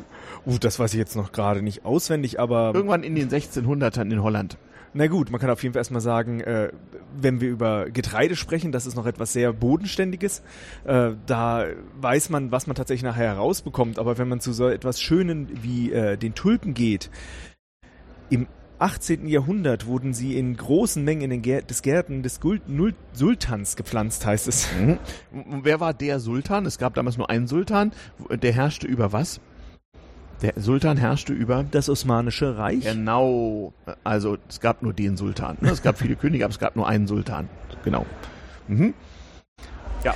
Und äh, letztlich äh, wurde es ein riesiger Markt mit Tulpen und den Tulpenzwiebeln auch zu handeln. Genau. Also es gab eine in den Niederlanden, die damals als einer der ersten modernen Staaten auch Warenbörsen hatten, ähm, gab es schon damals diese Tradition, nicht wie bis heute, Tulpen, äh, nicht, äh, Blumen zu erzeugen, die gerne äh, gekauft wurden, zumindest manchmal, wenn die Leute sich das äh, leisten konnten. Man hat also aus der Türkei tatsächlich äh, äh, diese äh, Tulpenzwiebeln importiert und es begann eine Spekulation damit. Ja, zunächst 1630 stiegen die Preise langsam an. Genau. Und immer mehr Leute wollten an diesem Gewinn haben. Und jetzt ist etwas Entscheidendes. Es bildet sich die Erwartung heraus, der Tulpenzwiebelpreis steigt und er steigt von Jahr zu Jahr. Und wenn ich jetzt einsteige, habe ich nächstes Jahr das Doppelte. Mhm. Und das ging auch Jahr um Jahr gut, weil immer mehr Leute sagen, Mensch, das stimmt ja wirklich. Und wir hatten auch hier exponentielles Wachstum. Bis was passierte? Ja, der ganze Markt ist zusammengebrochen. Genau, das erste historisch dokumentierte Beispiel einer Blase, einer Bubble. Ja, also, wenn sozusagen Preise auch irrealermaßen kontinuierlich ansteigen, dann ziehen solche Prozesse Geld an. Spekulanten, die sagen, das geht noch ein Jahr gut und noch ein Jahr gut. Selbst Ganz wenn genau. sie wissen, das kann nicht ewig gut gehen, noch ein Jahr und noch ein und die Gier schlägt zu, passiert ja auch bei Immobilien. Wenn zu viel Geld da ist und die Menge an Grund und Boden ist nun mal begrenzt oder in einer bestimmten Stadt oder Gegend besonders begehrt, dann kommt es auch zu so einer Immobilienblase. Die Banken und andere Kreditgeber sind bereit, immer höhere Kredite zu geben zum Erwerb von immer, im, immer mehr Immobilien und irgendwann ist das Ganze so überhitzt, dass niemand mehr diese Preise bezahlen kann. Das Ganze bricht zusammen. Jede Menge Leute können ihre Schulden nicht mehr bedienen. Banken machen pleite. Das klassische Beispiel der Immobilienblase, wie zum Beispiel im Zuge der aktuellen Finanzkrise Spanien zum Beispiel hat oder wie es auch in den 80er Jahren zum ersten Mal in Asien ganz, ganz groß kam. Also eine riesige Wirtschaftskrise ausgelöst durch völlig absurde Bewertung von ja, Tulpen, Zwiebeln oder Immobilien. Ist übrigens nichts Neues. Ich kann mich erinnern, so bei der ersten sogenannten Dotcom-Bubble um das Jahr 2000, als man noch irgendwelchen nichtsahnenden Mittelständlern eine, eine einfache HTML-Homepage für 5000 D-Mark verkaufen konnte und, und jedes Start-up, was irgendwas mit Internet macht, automatisch riesige Mengen Geld wert war, war das genauso. Einsteigen, einsteigen, Internet machen jetzt alle. Jeder bekommt einen Knopf, wo drauf steht kaufen. Das ist die Zukunft. Und die Gewinnerwartung und der Zeithorizont der Leute war halt völlig real und es kam zu einer riesigen Blase. Was heißt also nochmal Blase? Eine, eine völlig überzogene ähm, Bewertungsexplosion irgendwelcher Güter oder Dienstleistungen, die sich psychologisch verstärken und sozusagen zu einem ja, Schneeballeffekt äh, führen, der dann irgendwann mal zusammenbricht. Ja, es sind ganz klar vereinfachte Modelle, die dahinter stecken, wo jemand glaubt, naja, es hat sich in der Vergangenheit so entwickelt, dann wird sich es auch in Zukunft so entwickeln. Mhm. Und wenn man dann seinen Gewinn maximieren möchte und man sieht so, den Gewinn, den ich mir erhoffe aus der Erfahrung in der Vergangenheit, ist höher als das, wie wenn ich mir Geld leihe, dann werde ich natürlich alles Mögliche versuchen, um mir möglichst viel Geld zu leihen, um möglichst viel zu investieren. Und wenn dann ein einziges Mal diese Frage nicht aufgeht und dieser, diese, diese Wette, dann habe ich das Problem, dass ich ja auf einen Schlag äh, auch meine Schulden nicht mehr bezahlen kann. Und äh, in dem Moment bricht es vollkommen zusammen. Genau. Da müssen wir noch ein bisschen Mathematik einführen. Schulden und Rendite.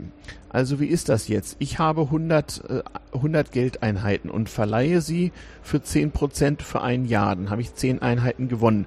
Das ist also eine Rendite von 10%, Pro- äh, 10% nicht? Ich habe 10 Einheiten mehr, als ich vorher hatte und 10 Einheiten Mhm. bezogen auf 100 sind 10% bei einem Jahr. Sehr schön. So, ich kann natürlich ähm, auch sagen, Moment mal, derjenige, dem ich hier Geld leihe, der würde sich gern auch 200 Einheiten leihen. Ich habe aber keine 200 Einheiten. Das macht aber nichts. Ich leihe mir noch 100. Dafür muss ich vielleicht Zinsen zahlen. Dafür muss ich, sagen wir mal, 5% zahlen. Mhm. Ne? Dann bekomme ich 20 Einheiten Zinsen auf das eine Jahr. Ich zahle auch 5, ich habe aber 15 gewonnen. So, habe ich 15 Einheiten gewonnen und habe am eigenen Geld aber immer noch nur 100 eingesetzt. Das heißt, ich habe meine Rendite für anderthalbfacht, weil ich plötzlich mit 50% Fremdanteil arbeite. Das nennt man Hebel oder Leverage. Mhm. Das bedeutet, ich kann, egal welche Investition ich habe, egal ob es ein Unternehmen ist oder ob ich ein Haus baue oder was auch immer, je mehr Fremdkapital ich benutze, ja, desto, mehr, desto höher wird meine Rendite auf mein eigen, eigenes Kapital, auf mein Ganz Eigenkapital, vorausgesetzt, dass die Gesamtrendite dieser Investition etwas höher ist als der Zins meines Fremdkapitals. Mhm. Sonst geht es natürlich nicht auf. Das heißt, wenn ich radikal bis zum Anschlag mich verschulde und, mit, und dasselbe Geschäft mit zehnmal so viel Geld mache, dann ist die Rendite auf mein Zehntel eigenes Geld natürlich nicht nur ein Zehntel, auch hier wieder, es, es handelt sich um keine linearen Zusammenhänge, wesentlich höher, aber eben auch mein Risiko. Nicht, sobald ich auf mein geliehenes Geld mehr zahlen muss, als ich von meinem Schuldner rauskriege, ist die Sache vorbei. Hier braucht man eben auch Zinsen, Zinssätze, Annahmen über die Entwicklung von Werten in der Zukunft. Wenn ich irgendwas investiere, wenn, wenn ich sage, hm, schönes Start-up, die machen Webseiten, hm, ich kaufe mir Aktien oder GmbH-Anteile an diesem Start-up, da habe ich eine Erwartung, was die in der Zukunft irgendwo wert sind. Dann kann ich auch, wenn ich das zum Teil mit geliehenem Geld mache, die Rendite meines eigenen eingesetzten Geldes dramatisch erhöhen. Und das birgt natürlich auch eine ganz große Gefahr. Und das mussten natürlich Staaten auch schon regulieren. Und so gab es auch schon Wirtschaftskrisen. Ja, wir haben aber auch den Fall, dass diese, dieser Einbezug, dass ich glaube, dass etwas in Zukunft mehr wert ist, das ist gleichzeitig auch ein Preistreiber. Denn wenn jemand weiß, dass ich diese Tulpen später für einen sehr hohen Preis verkaufen kann, dann habe ich diesen, diesen hohen gut. Preis und plötzlich auch nur noch diese Erwartung der Rendite unter der Annahme, dass auch wirklich jemand das genau. Geld hat, das nachher und auch damit, zu kaufen. Damit haben wir eine der gültigen Definitionen von Inflationsursache, nämlich Erwartung über Preisbildung. Die Preise steigen, wenn die Leute glauben, dass die Preise steigen werden. So, nun springen wir mal kurz ins Heute, in das Jahr 2016. Die Ökonomen und auch die Bankiers und auch die gar nicht so fürchterlich avancierten äh, Finanznerds sagen alle, es gibt eigentlich viel zu viel Geld auf der Welt. Ja, die Geldmenge ist äh, in den letzten Jahren exponentiell explodiert, die Menge an Güter und Dienstleistungen aber nicht. Das müsste eigentlich Inflation geben. Naja, bisher warten alle darauf und äh, die, die, Bank, äh, die Zentralbanker überlegen sich schon, ob sie sozusagen in Anführungsstrichen Geld drucken und das Volk werfen, Helikopter-Money einfach von oben auf die Leute herabregnen lassen, damit endlich mal, äh, oh Wunder, die Deflation, die Preissenkung gestoppt wird und es wieder so ein bisschen Inflation gibt und die Wirtschaft in Gang kommt. Ja, und das passiert nicht. Warum nicht? Weil der Mann auf der Straße nicht mehr Geld hat. Die ganze Geldmengenexplosion findet bei einem Bruchteil der Bevölkerung und vor allem bei Institutionen statt, die überhaupt nicht konsumieren. Wenn ich aber als Mann auf der Straße überhaupt kein höheres Einkommen habe und auch nicht den Eindruck habe, dass viele andere für, für mein Brötchen nächste Woche das Doppelte zahlen können, dann wird der Brötchenpreis auch nicht steigen. Und genau deswegen haben wir äußerst stabile Preise und alle fragen sich, wie lange soll das eigentlich noch gut gehen? Das kann noch geraume Weile gut gehen. Ähm, und wenn ich gefragt werde, so hier, du machst doch hier mit Geld und Finanzen und Podcast und dies und jenes und Nerdtum und was nicht alles, dann sag ich, ja. Podcast, das Medium des Geldmachens. Genau, genau, richtig. Kann ich, kann ich dir auch nicht sagen. Kann schon sein, dass die Scheiße den Ventilator erreicht, wenn ich so, so alt bin, dass ich keine Podcasts mehr machen kann und keiner mehr was von mir wissen will. Ja, wir werden ja sowieso noch in ein paar hundert Jahren gehört, aber. 500 Jahre, sagt ja der Podcast. Trotzdem, vor, vor 10, 20 Jahren, wenn wir gesagt hätten, ja, wir haben jetzt hier einen Sitzsatz, der bei null, bei 0% oder mhm. an den 0% kratzt, da, wir wären für verrückt erklärt worden. Aber natürlich. Das Mi Minuszinsen, Strafzinsen. Unvorstellbar. In Japan gab es das schon etwas früher. Die hatten das Problem schon, schon ein bisschen eher. Ja, also wir halten fest, einfach nur mehr Geld heißt noch lange nicht Inflation, sondern die Leute müssen auch glauben, dass die Preise steigen. Ähm, aber genauso irrational, nicht? Genauso wie die Leute glauben, sie würden nächste Woche einen, einen Sechser im Lotto haben, genauso wie Millionen Deutsche jeden Sonnabend sagen, scheiße, schon wieder eine Woche arbeiten. Genau aus demselben Grunde steigen die Preise zurzeit nicht, können sie aber in der Zukunft plötzlich dramatisch steigen. Das wird man man wird es sehen. Wir werden es, wir werden es herausfinden. Man weiß es eben nicht. Das ist das ganz Entscheidende hierbei. Die ganze Mathematik kann uns nur helfen, unsere Risiken rational zu bewerten, aber die, äh, ob wir sie eingehen oder nicht, das müssen wir selber entscheiden. Und Voraussagen sind bekanntlich schwierig, vor allem wenn sie die Zukunft betreffen. Was passiert eigentlich, wenn Geldwert dramatisch äh, äh, sinkt plötzlich? Das hatten wir in Deutschland schon einige Male. Das könnt ihr euch anhören, liebe Hörer, in den Folgen Geld 1, 2 und 3. Da beschreibe ich, was zu den jeweiligen Stichtagen so passiert ist und wer so gewonnen und verloren hat, wenn das Geld plötzlich äh, in starkem Maße seinen Wert verloren hat. Das hat es also immer schon mal gegeben, wird es auch in Zukunft geben. Kommen wir mal ein bisschen weiter zurück zur Mathe. Also wir haben jetzt Zinsen, wir, wir, wissen, man kann auf und man kann abzinsen, man kann damit also zukünftige Zahlungen äh, in, im Heute bewerten und äh, man kann heutige Kon äh, Konsumverzichte, Geldverzichte in zukünftigen Geld bewerten. Äh, man kann Investitionen bewerten. Man kann sagen, okay, ich investiere heute in so ein Startup 100.000 Euro und wenn ich im nächsten Jahr meine Aktien für 120.000 verkaufen kann, dann habe ich 20% Rendite. Das ist ja zehnmal mehr als jede Bank mir bezahlt. Das ist also offensichtlich ganz gut. Ein schöner Plan, nur klappen muss er. Ne? Aber auch genau auf solchen Erwartungen beruht das Ganze. Was ist eine Investitionsrechnung? Ich kann jetzt auch sagen, gut, ich gründe ein Startup und ich muss vielleicht fünf Jahre lang jedes Jahr 100.000 Euro reinstecken und dann bekomme ich ab dem sechsten Jahr jedes Jahr 120 Euro ausbezahlt. Und dann muss ich mal als Kaufmann ausrechnen, wann hat sich meine Investition gelohnt. Und dazu brauche ich einen Kalkulationszinssatz. Ich muss nämlich alle zukünftigen Ausgaben und Einnahmen, die ich habe, auf den heutigen Tag herunterzinsen und muss dann feststellen, lohnt sich das Geschäft oder nicht. Ohne Zins kann ich das nämlich nicht. Man muss sich auch immer überlegen, wenn man jetzt sich selbstständig macht, dann setzt man wirklich auf ein Pferd. Richtig. Das zufälligerweise man aber selbst ist. So gesehen hat man das dann auch etwas mehr unter Kontrolle, als wenn man in eine fremde Finanzierung hineingehen möchte. Ähm, das muss man natürlich berücksichtigen. Aber wenn man davon überzeugt ist, dann ist man wahrscheinlich auch selbst die Person, die am ehesten bereit ist, dieses Risiko einzugehen, weil man sich das entweder zutraut oder auch man am meisten darüber weiß. Anderen muss man das erst erklären und die werden auch immer noch skeptisch sein, weil vielleicht sind sie nicht von der Geschäftsidee überzeugt und man wird dann halt äh, Abschläge äh, leisten müssen. Wenn man es natürlich selbst das Geld hat, dann kann man das auch selbst versuchen zu tun. Genau. Also je langfristiger die Voraussage, desto schwieriger. Da, vor dem Problem stehen wir zurzeit alle, wenn wir uns die Frage stellen, du meine Güte nochmal, also ich zum Beispiel, wovon will ich denn wohl in 10, 15 Jahren leben? Ähm, das weiß man tatsächlich nicht genau, was das Geld, was man gespart hat, äh, äh, äh, was das dann wahrscheinlich wert sein wird. Und man weiß auch nicht, ob das, was die staatliche Rentenversicherung so ausspuckt, dann, was das für eine Kaufkraft haben wird. Auch so, auch so eine Rente muss berechnet werden. Nicht, wenn ich jetzt privat für meine, für meine Altersversorgung vorsorgen will, muss ich mir auch überlegen, okay, wie viel Geld muss ich denn heute anlegen, damit ich in Zukunft bei welchem Zinssatz, das ist ganz entscheidend, wie viel, äh, so und so viel äh, Rente beziehe. Darum gehen im Moment eine ganze Menge private Altersvorsorgungsmodelle den Bach runter, weil die Renditen einfach nicht mehr stimmen.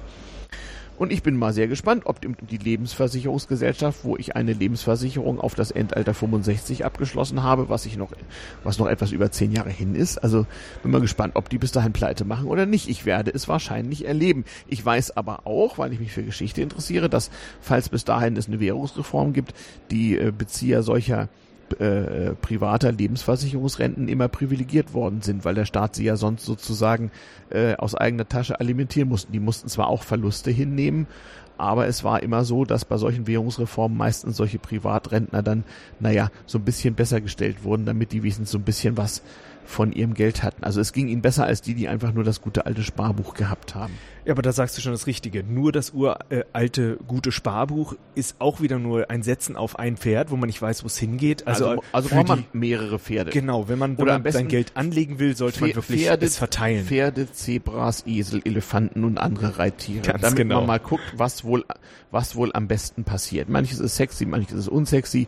Manche sagen, Immobilie kommt von Immobil, die hast du am Bein. Wenn du nicht so sehr viel Geld hast und hast nur eine und die ist Mist, dann hast du dich natürlich gewaltig verzockt. Ist vielleicht keine so gute Idee.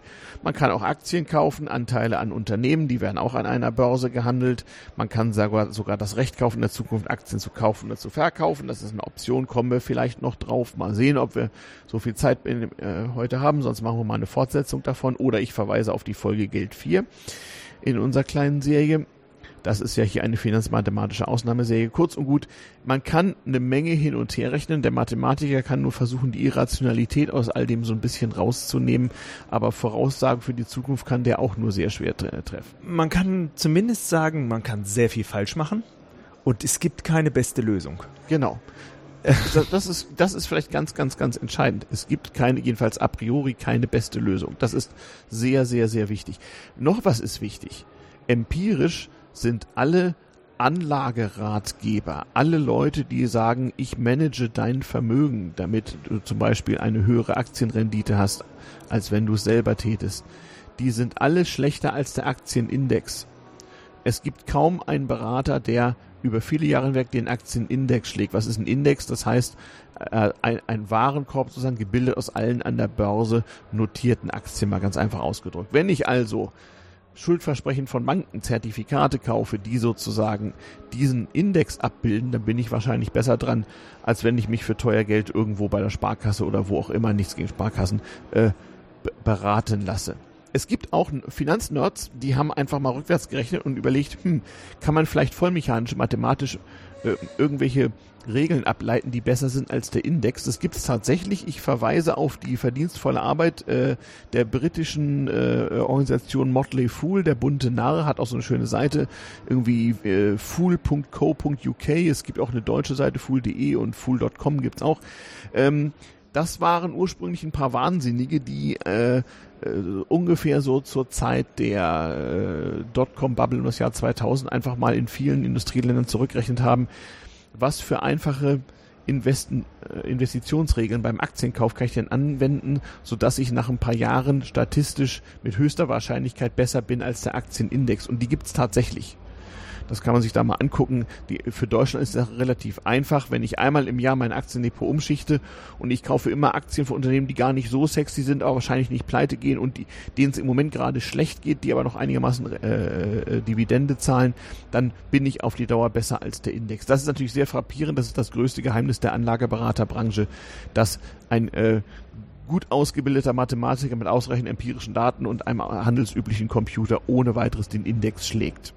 Da muss man jetzt aber auch eine Sache bedenken. Also gerade wenn man so an diese Anlagestars mhm. äh, denkt. Äh, ja. Angenommen, wir haben eine Menge von an, ja, Anle Anlagepersonen, die Stars werden könnten. Und angenommen, die können es gar nicht sondern sie würfeln nur und sind vielleicht besser und vielleicht sind sie schlechter. Genau, das ist der Punkt. Man nur die, von denen wir hören, das sind die, nur und nur die, die zufälligerweise besser waren. Oder vielleicht gab es einen Anlageberater, der auch mehrere Strategien gefahren hat.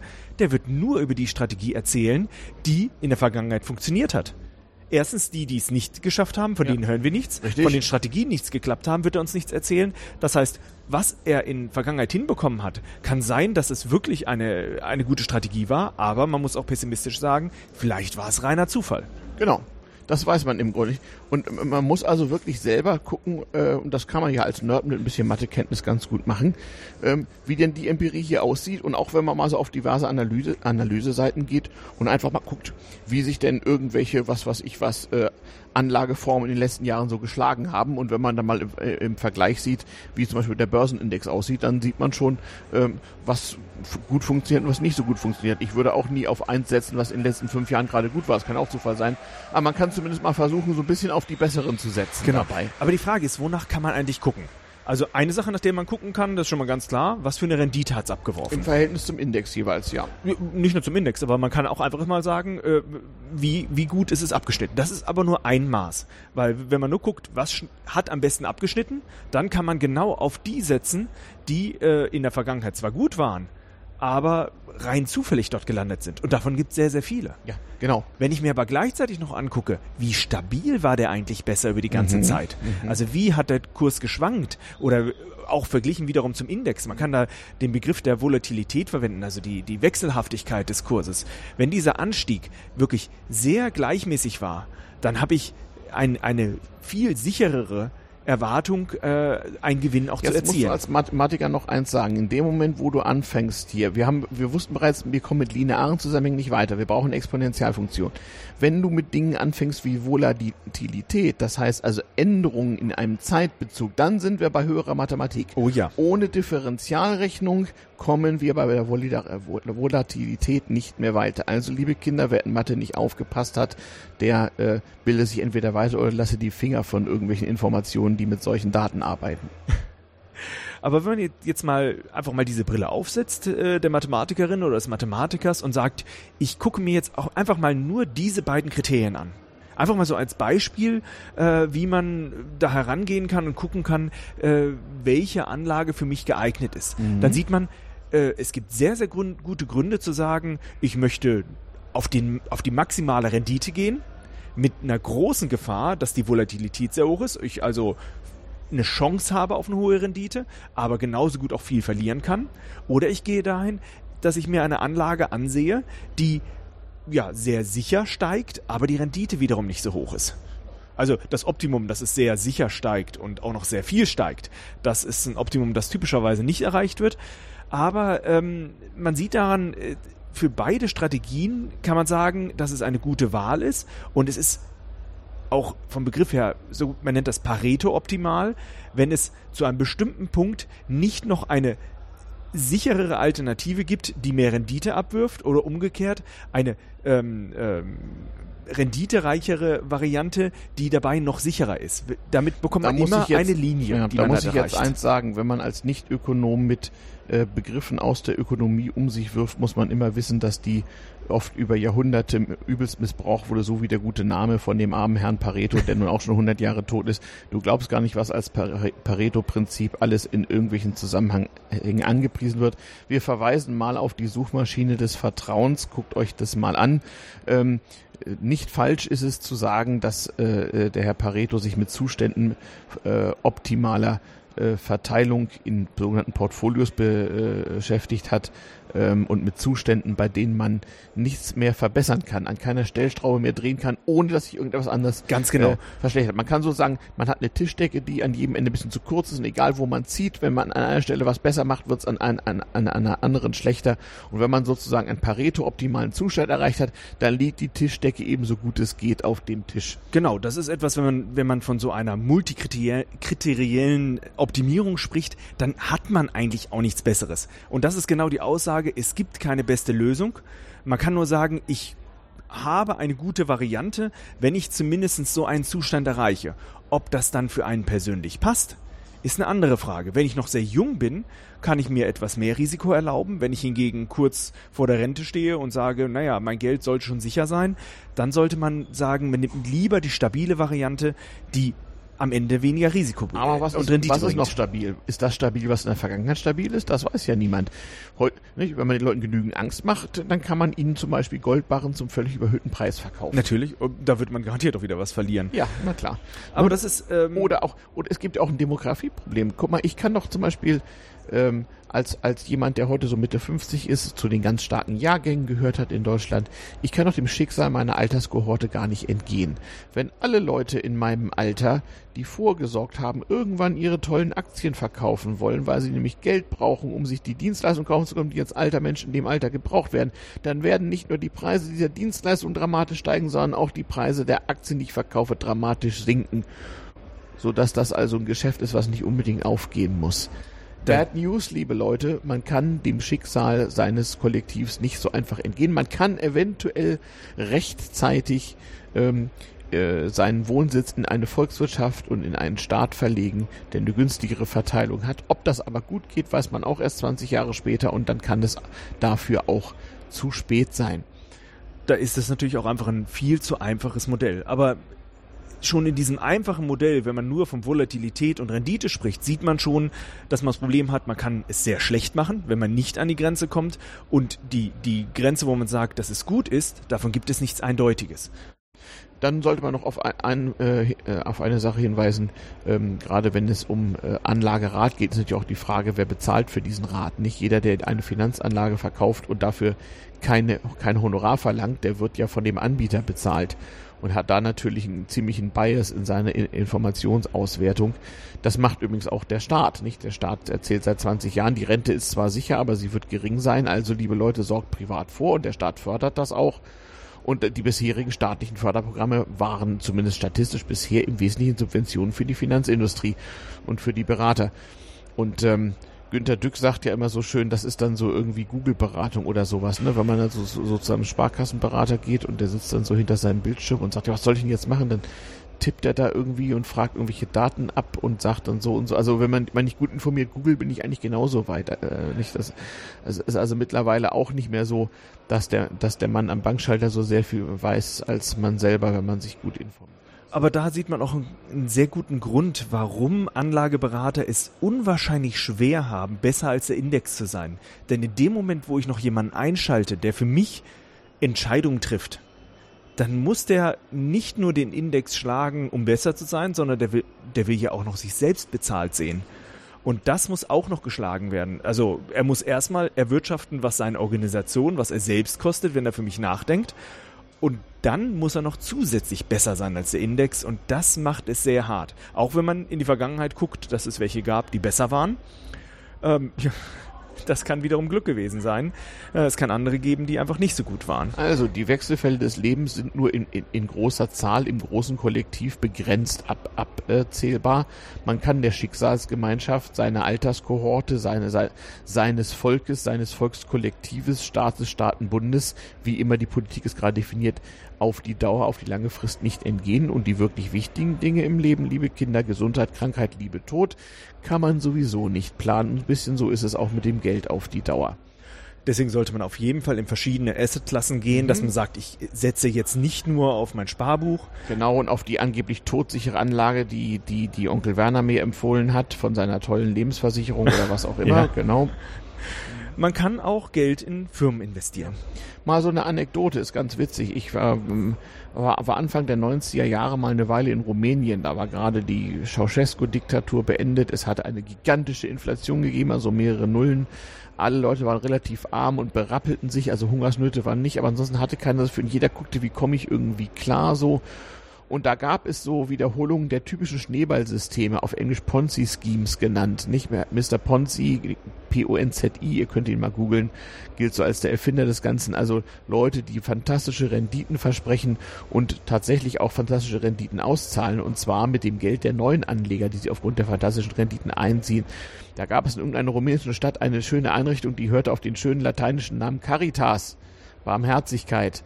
Das war genau sowas. Da sind Bauern ähm, ähm, zum Teil mit dem Pferdewagen über hunderte von Kilometern dahin gereist und haben ihre letzten Ersparnisse da abgegeben. Und weil sie angeblich und tatsächlich auch für eine ganze Weile binnen Wochen das doppelt und dreifache wiederbekommen konnten und natürlich ist das Ganze irgendwann zusammengebrochen und es gab ja, es gab deswegen keine Riesenkatastrophe, weil die Inflation war noch schlimmer. Also dieser Verlust wäre sowieso eingetreten und am, am Ende waren die äh, Betrogenen auch nicht viel ärmer als die nicht Betrogenen, weil sowieso eine riesige Inflation war.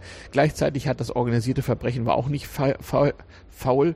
Es gab Geldscheine in, äh, in der Einheit 50 und 100 und 500 und 1000 und dann hat äh, das organisierte Verbrechen einfach 200er gedruckt und niemand wusste, dass es keine gibt. Und weil sowieso Inflation war, die Regierung ein paar Wochen gesagt, die sind legal, die gelten. ja, das passiert bei viel Inflation und das kann jetzt möglicherweise auch passieren. Mal sehen, was geschieht so. Kein, keiner weiß es genau. Ja, die Frage ist, wie kann man sich davor schützen? Ja, ich kann, ich kann versuchen, in äh, äh, Sachwerten anzulegen, in Immobilien, in Aktien, in Edelmetallen, in anderen Formen von Unternehmensanteilen. Also so, es gibt ja nur zwei Möglichkeiten. Entweder ich habe Geld oder, oder eben Güter, Schrägstrich, Dienstleistungen. Immobilien? Oder, oder, oder ich kann jetzt äh, ganz einfach Geld ausgeben, äh, äh sta statt zu sparen. Oder auch in sich selbst finanzieren. Also, ja, dass man sich ich, selbst weiterbildet. Oder wenn ich absolut überzeugt davon bin, es gibt eine riesen Inflation, was mache ich dann? Da muss ich jetzt Schulden machen bis zum Anschlag und muss mir dann werthaltige Dinge brauchen, je nach nachdem, wie doll die Zombie-Apokalypse wird. Also, wenn ich annehme 10.000 Prozent Inflation und Zombie-Apokalypse, dann muss ich mich jetzt bis zum Anschlag verschulden und alles kaufen, was Mad Max irgendwie interessant finden könnte in zehn Jahren. Ja, warum nicht? Aber das machen relativ wenig Leute zurzeit, außer so ein paar Prepper und sowas alles irgendwie, nicht? Aber würdest du jetzt eine Million Schulden machen und dir ein Mietshaus kaufen? Nee. Nee, ne? Also ist es wohl mit deiner Zukunftserwartung noch nicht ganz so negativ bestellt. Ach, ich habe Kinder, die sorgen bestimmt für mich in Zukunft. Ah, so ist das. Meine Altersversorgung, ja, ja, da gibt's ja auch so. Ne? Hat, hat noch selten funktioniert übrigens. Hm, überhaupt ist äh, aus, aus ökonomischer Sicht kann man von Familiengründung nur abraten. Nicht aus juristischer Sicht muss man von der Eheschließung abraten. Aus ökonomischer Sicht sind Kinder ein schreiendes Verlustgeschäft. Ach, sie sind aber so süß. Ja, siehst du, genau. Sonst würden wir auch alle nicht mehr leben. Gut, Häuser kann ich mir ansehen. Also natürlich bei Häusern gar keine Frage. Die Lage muss gut sein und dann genau, kann ich die Lage, die Lage und ja, noch die Lage. Hm. Gut, also das ist der Grundsatz, weil wenn ich irgendwo in einem Außenbereich, wo niemand mehr wohnen will, ein Haus kaufe, dann kann ich das gleich vergessen, egal wie gut das Haus ist, es interessiert nicht. Aber wenn man die Lage dann hat, das kann man sich von außen angucken, muss man sich ein Haus von innen ansehen können. Und wenn man dann auch noch einen Fachmann dabei hat, der einem etwas über die Baustruktur sagen kann, dann hat man eigentlich eine recht solide Anlage, weil die Sache steht dort und man kann und sie bemessen. Und das Schöne ist ja sogar, da, da man ja für den Grunderwerb immer Grunderwerbsteuer zahlen muss, gibt es staatliche Behörden, die immer genau eine Kopie von jedem Kaufvertrag kriegen und die genau sagen können, in welcher Gegend in äh, den letzten Jahren welche Immobilien für welches Geld äh, den Besitzer gewechselt haben. Da gibt es sogenannte Bodenrichtwertkarten, da kann man dann mal schön sehen, wie sich das alles so entwickelt hat. Das ist zum Teil auch schön, da kann man auch schön voraussagen, äh, mit Hilfe von so ein bisschen Billig-KI, wo sich gerade so die nächsten Immobilienblasen bilden. Da muss man ja schließlich auch ein bisschen auf. Ich sage, das ist jetzt eine Facette, wo man hineingehen kann, die, solange es keine Blase gibt, recht zuverlässig ist, wo es nicht unbedingt zu viel, also da gibt's auch Spekulationen, das ist gar keine Frage, aber wenn man noch in einem normalen Markt ist, ist das auf jeden Fall ein Asset, das man sich ansehen sollte. Ja, genau. Kann man mal machen. Das Problem ist auf der anderen Seite, wenn ich mir andere Assets ansehe, wie zum Beispiel Firmen, Ja, da kann ich nicht einfach mal reingehen und gucken, ob deren Geschäftsmodell lauter ist oder ob die überhaupt noch Waren herstellen. Genau. Und wiederum die Leute, die so rein mechanisch und mit Hilfe der Mathematik in, äh, äh investieren und nicht so sehr auf die Herren Analysten äh, äh, äh, setzen, die lachen sich darüber tot und sagen, genau wie Anlageberater haben die Analysten am Ende auch äh, selten mehr Recht gehabt, als der Index sowieso gewesen wäre. Ähm, das ging sogar so weit. Ich habe mal für so eine Firma gearbeitet als Berater, die hatten äh, haben auch aber so einen Kampf geliefert gegen die Aktienanalysten so und den habe ich vorgeschlagen, wisst ihr was? Ihr kauft euch jetzt einen Papageien, einen großen Käfig und eine Webcam und stellt das in euer Büro. Und den Papageien, dem bringt ihr zwei Wörter bei, nämlich buy und sell. Also das war in England. Und äh, diesen Papageien gibt ihr einen Namen und nennt ihn The Analyst, den Analysten. Und dann macht ihr eine schöne Webcam und, und dann können die Leute immer gucken, ob der Analyst gerade buy oder sell sagt. Und das ist dann Kunst und sagt eigentlich eine ganze Menge aus, ohne dass man da von irgendjemandem verklagt werden kann, oder? Ich finde das irgendwie schön. Das ist auch ein bisschen subversiver Nerdhumor. So. Ja, ich finde find das Trotzdem sollte man sich natürlich versuchen, sich ein Bild von einer Anlage zu machen und auch einzuschätzen, wenn man in eine Firma investieren will, in Form einer Aktie, ob da irgendwie ein Gegenwert dahinter steckt. Und da gibt es ja verschiedene Methoden, die man sich da ansehen kann. Genau. Also wenn man nun sagt, ich habe ich hab hier so eine schöne Börse und da gibt es Aktien und ist, äh, ist diese Aktien denn nun über- oder unterbewertet und wird die vielleicht im Wert steigen oder nicht, dann kann ich natürlich zunächst mal gucken, was für eine Substanz ist überhaupt drin. Und so eine Aktiengesellschaft muss ja nun ihr, äh, eine Bilanz irgendwie aufstellen und muss die auch publizieren. Da gibt es strenge Regeln. Und das ist ja auch wirklich merkwürdig. Es gibt ja manchmal, gerade so im Hightech-Bereich, es gibt ja manchmal so Unternehmen, guck dir jetzt zum Beispiel mal Yahoo an oder so, ähm, die haben im Wesentlichen einen Riesenberg Geld. Ähm, und dann haben sie noch eine hohe Beteiligung, ihnen gehört irgendwas oder gehörte was war es, Alibaba oder irgendwie ein Anteil daran oder irgendwas. Und der Rest ist eigentlich gar nichts wert und äh, eigentlich müsste die Aktie viel mehr wert sein. Also es gibt manchmal Fälle, da haben Unternehmen irgendwie so einen schlechten Ruf, dass sie, dass alle Aktien zusammen weniger wert sind als das Bargeld, was in dem Unternehmen drin ist. Das kann man eigentlich schon mal kaufen, oder? Mhm. Das hört sich gut an. Also ja. Es gibt auch das, das ist zum Beispiel eine Sache. Man guckt nach, wie viel Bargeld besitzt mhm. diese Firma momentan ja, genau. und, und, momentan, was hat sie für Schulden.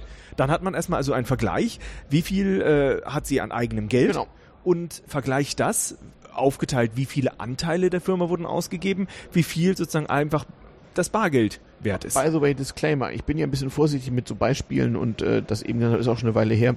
Äh, wir müssen ja sagen, es ist ja aus gutem Grund in Deutschland nicht erlaubt, jedem einfach so öffentlich und auch nicht in einem Podcast irgendwelche Anlagetipps zu geben. Also hier, das alles ist äh, in höchstem Maße unverbindlich, unprofessionell und Hobby und äh, ohne jedwede Gewähr oder, oder, oder äh, äh, Recherche. Es geht hier lediglich um historische Beispiele und nicht um aktuelle Anlagetipps oder Anlageberatung in irgendeiner Form. Das sei hier mal ausführlich disklamiert. Nicht, dass wir hier mit einem Bein im imaginären Gefängnis stehen, nicht wahr?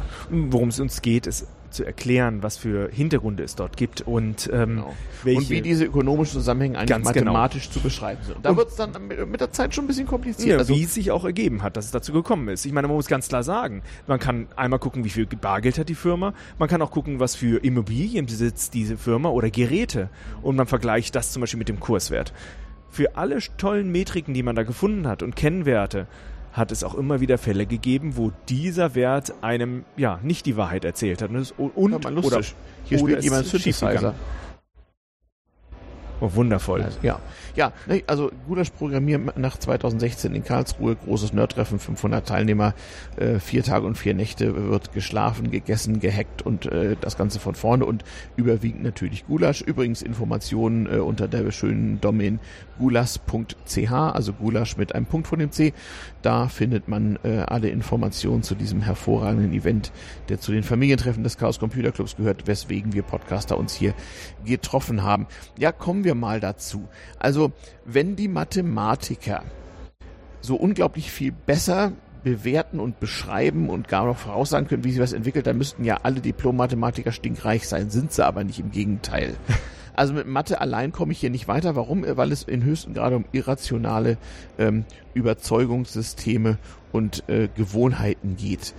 Das heißt, weil man nie eine perfekte Information hat, haben die Kaufleute und auch die Bankiers, auch die Wertpapierhändler, auch die Anleger Faustregeln entwickelt und haben gesagt, wenn die und die Faustregel zutrifft oder nicht zutrifft, wenn die und die Kennzahl, eine Kennzahl ist immer eine grobe Abstraktion von Realität. Ich nehme drei oder vier Rechengrößen, tue die in einem in eine Formel, die meistens äh, den Begriff Mathematik hohn spricht ähm, und er, er, erhalte irgendeine dimensionslose Zahl, die ich dann Kennzahl nenne und die irgendetwas aussagt, äh, was mich zu einem bestimmten Verhalten äh, äh, veranlassen soll. Und weil das mehr oder weniger alle machen, jedenfalls alle konventionellen, ist das dann auch so eine self-fulfilling prophecy. Dann kommt mhm. es eben auch dazu. Wenn also aufgrund der althergebrachten kaufmännischen Kennzahlen alle Leute glauben, dass die Aktie der XY AG steigen wird, dann steigt die Aktie der XY. Nur leider in dem Moment dann plötzlich substanzlos, weil genau. es einfach nur noch der ähm, dem Glauben geschuldet ist, dass, weil sich jemand gefunden hat, der dann tatsächlich diesen Preis zahlt. Genau. Ne? Das, das passiert auch bei einzelnen Aktien, kann es Blasen geben, kann es Hypes geben, irgendwas. Ähm, gerade jetzt in diesem Jahr 2016 hatten wir das mit dem Kurs der Firma Apple, die ja in ganz großem Maße eine Emotion, ein Konzept, ein, ein, ein Lebensstil verkauft und nicht einfach nur Hard oder so ja, und Software sowieso nicht, nicht, so wie der Nerd ja auch sagt, Microsoft sei ein Tastaturhersteller, weil Software können die nicht, aber die Tastaturen sind gut. So ist ja bei Apple auch so, wenn die sich mit, mit ihrer Software mal halb so viel Mühe geben würden wie mit ihrer schönen Hardware, dann wäre viel gewonnen. Aber vor allem ist wichtig, dass da so ein Logo drauf ist und dass die Dinger teuer sind und einen Lebensstil repräsentieren. Und das ist natürlich erheblichen Wertschwankungen ausgesetzt. Das sind auch irgendwo Moden. Das muss man eben auch wissen. Wenn ich sowas Langweiliges habe hm, wie ein Kohlebergwerk, dann ist das natürlich ein bisschen einfacher mit Erwartungsbildung für die Zukunft. Ne? Ja, muss man einfach so sehen. Ist halt ein bisschen.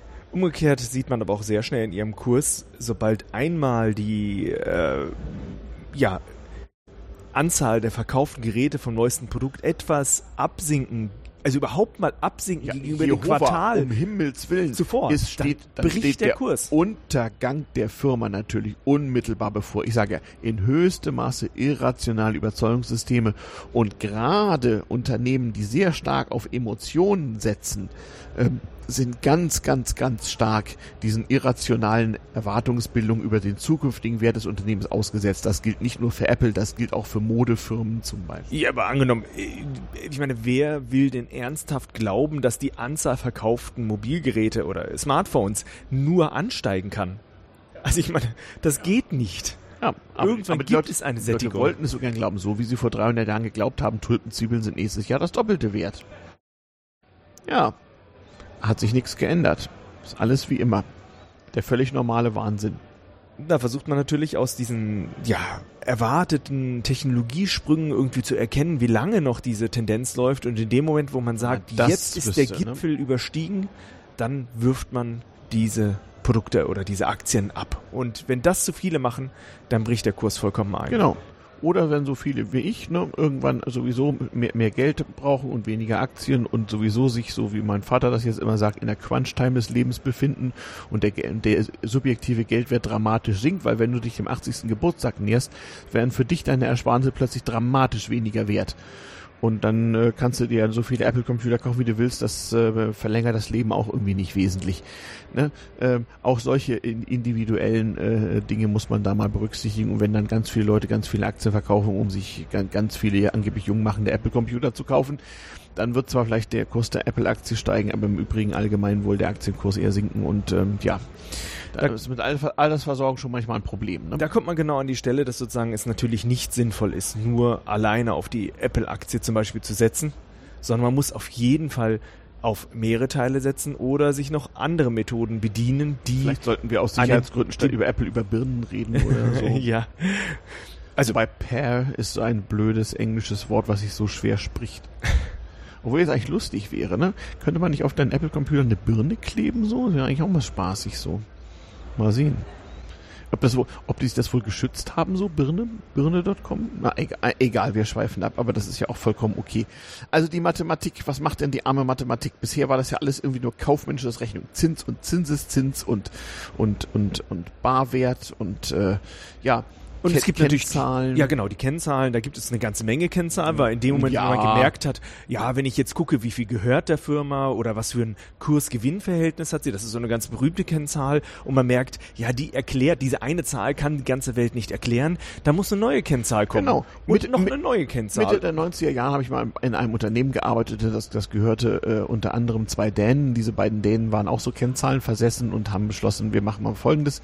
Wir bilden einfach mal sämtliche mathematisch möglichen Permutationen aller erhebbaren Kennzahlen aus den üblichen Jahresabschlüssen, schreiben die alle auf und denken uns mal aus, was uns diese Zahlen eventuell sagen könnten und schreiben dann ein dick, dickes Buch, wo drauf steht Führung mit Kennzahlen. Sie haben das sozusagen empirisch gelöst. Totale Verarschung, aber es hat super funktioniert. Ich meine, da steht was dahinter. Die Theorie dahinter ist, das ist vernünftig. Nur die Wirklichkeit wird es immer irgendwann schlagen. Genau. Aber es gibt, also ein, ein einigermaßen abgebrühter BWL-Berater hat immer eine Kennzahl dieser Namen. Die das auch passt, genau. Aber selbstverständlich, sowohl im Vorhinein wie auch im Nachhinein überhaupt gar keine Pro überhaupt kein Problem. Weil, liebe Kinder, es handelt sich um Komplexitätsreduktion hierbei. Und wenn ich auf ungenaue Daten avancierteste Mathematik anwende, kommen immer noch ungenaue Ergebnisse heraus. Das ist wie bei jeder Statistik, jeder Empirie. Das nützt alles nichts.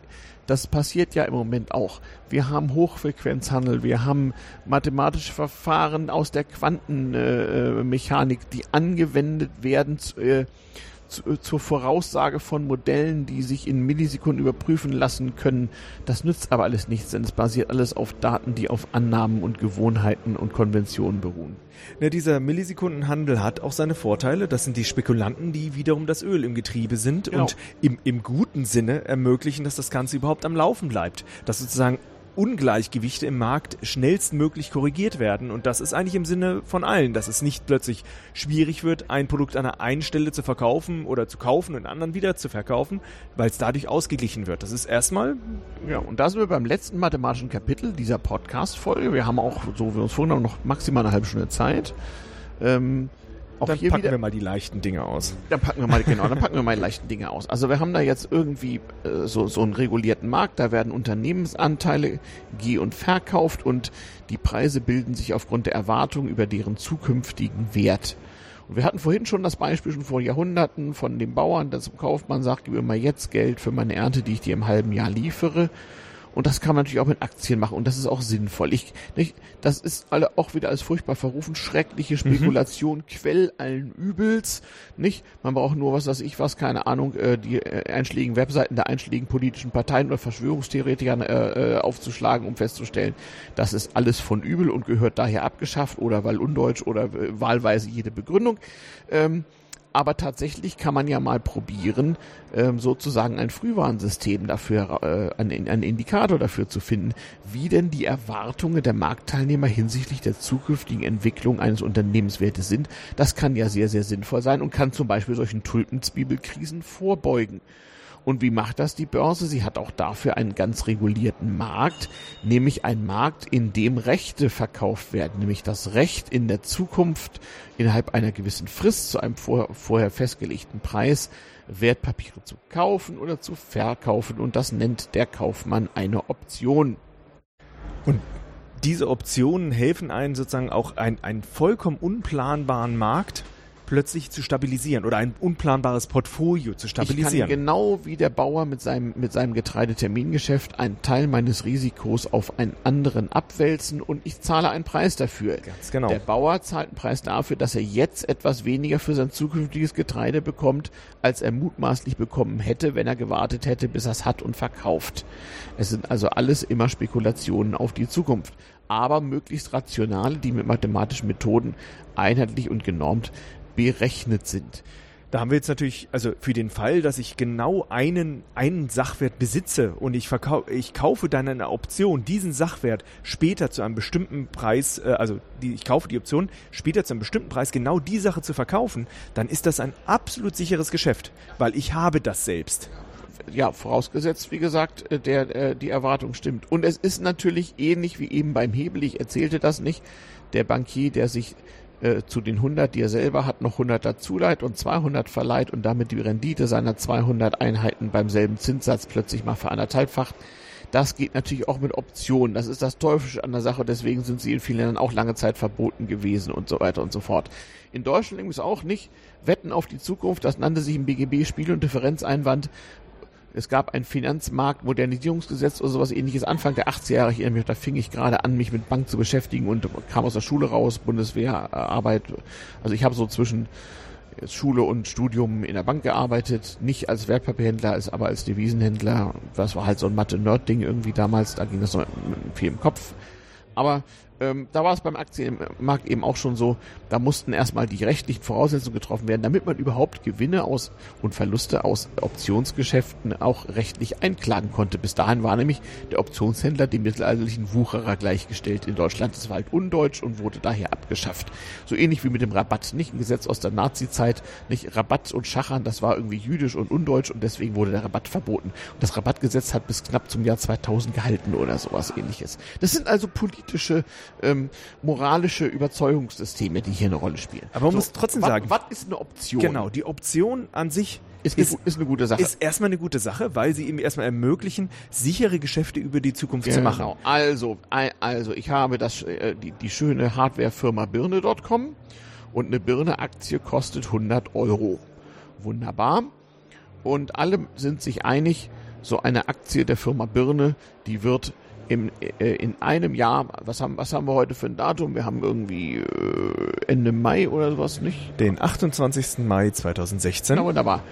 Und dann könnte ich ja sagen, irgendwann im Mai nächsten Jahres wird die wahrscheinlich 150 wert sein. Weil es entwickelt sich prächtig, die Leute wollen alle diese komischen Birne rechnen, ob nur Blechgehäuse oder nicht, alle finden sie super, alle wollen sie kaufen. So, was passiert denn jetzt? Jetzt gibt es zwei Sorten von Optionen. Es gibt eine Kaufoption und eine Verkaufsoption. Wer kauft was aus welchem Grunde? Wenn ich davon überzeugt bin, dass die Birne-Aktie in einem Jahr 150 wäre und nicht mehr 100, kann ich mir natürlich heute eine kaufen. Dann setze ich jetzt 100 ein, warte ein Jahr, kriege 150 raus, habe eine Rendite von 50 Prozent. Geniale Sache. Ich kann natürlich noch ein bisschen abgebrühter sein. Ich kann sagen, so, ich kaufe mir nicht eine Birne-Aktie. Ich kaufe mir das Recht, in einem Jahr eine Birne-Aktie zum Preis von 100 Euro zu kaufen, das was heute wert ist. Das heißt, ich muss einen finden, der sagt, nö, das geht nicht auf.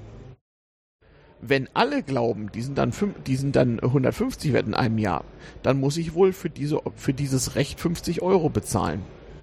Scheiß Geschäft macht natürlich irgendwie. Ich meine, wenn, also man muss ganz klar sagen, wenn ich jetzt eine Option habe, etwas zu einem bestimmten Preis zu kaufen und der Preis liegt nachher äh, darunter, dann lohnt sich nicht. Dann lohnt sich nicht. Dann ist diese Sache nichts mehr wert. Ist der Preis drüber, dann kann ich da sofort diese Differenz genau. als Gewinn einstreichen, genau. weil ich kann es ja zum niedrigen Preis kaufen. In, in der Zukunft. Ich genau. muss das natürlich auch wieder auf heute abzinsen. Also mhm, diese genau. Renditeberechnungen sind ganz schön schwierig. Das heißt 50 Jahre und müsst ihr, wenn ich angenommen 50 Jahre hoffentlich äh, nicht. 50 Jahre, in einem Jahr eine Option äh, auf in 50 auf 100 Jahre Euro, obwohl es 150 Euro kostet, hätte in einem Jahr 50 Euro wert, muss ich aber zurückverzinsen bezüglich des ähm, ja, sicheren, äh, der sicheren Anlagemöglichkeit. So ist es nämlich, genau. Wenn, wenn ich ansonsten 10% Zinsen auf ein Sparbuch bekommen könnte, muss ich natürlich überlegen, Moment mal, ich kann ja statt dieser 50 Euro äh, äh, heute, äh, auch in ein Sparbuch nicht in, in, in, in eine äh, äh, Option investieren und bekäme dann ja bei 10% noch 5 Euro Zinsen. Also ist die Option schon nur noch 45 wert. Mhm.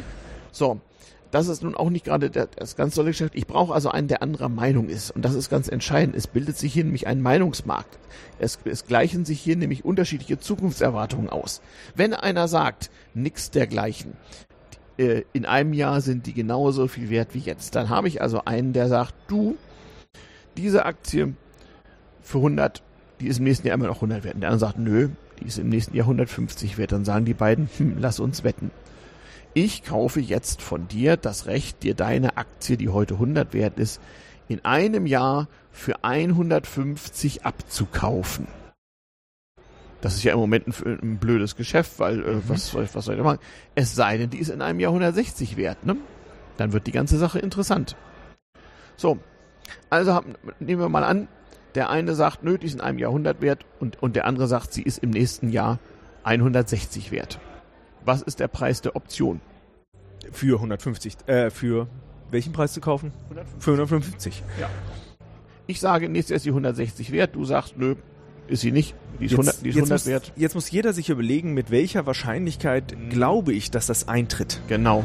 Genau. Und- die, die verhandeln jetzt so ein bisschen. Die Genau. so ein bisschen. Und- Und, die sagen auch, naja gut, also ich kaufe jetzt das Recht für 150 zu kaufen, aber gleichzeitig, dann habe ich, wenn sie an 160 wäre, habe ich 10 gewonnen, aber diese, diese 10 Gewinnen, die könnte ich auch erzielen, wenn ich mein Geld jetzt woanders investiere. Das lohnt sich alles nicht. Also, ob dieses Geschäft zustande kommt, weiß man nicht, kann sein. Ja, gut, aber so ein paar Euro könnte es dafür genau. geben. Das ist dann nur noch eine Frage des Geldes. Wie- Angebot und Nachfrage. Ganz genau. Aber man merkt, dass sozusagen dieses, dieser Komplex über die Zukunft etwas zu sagen oder auch dann auch so eine, äh, über ein Gut, über ein Recht etwas zu kaufen, etwas zu sagen, also sehr kompliziert in dieser Preisbestimmung ist. Und jetzt wird's auch mathematisch kompliziert. Jetzt kommen wir zum ersten Punkt. Erstmal muss ich die zukünftigen Ein- und Auszahlungen abzinsen. Das haben wir schon gelernt. Genau.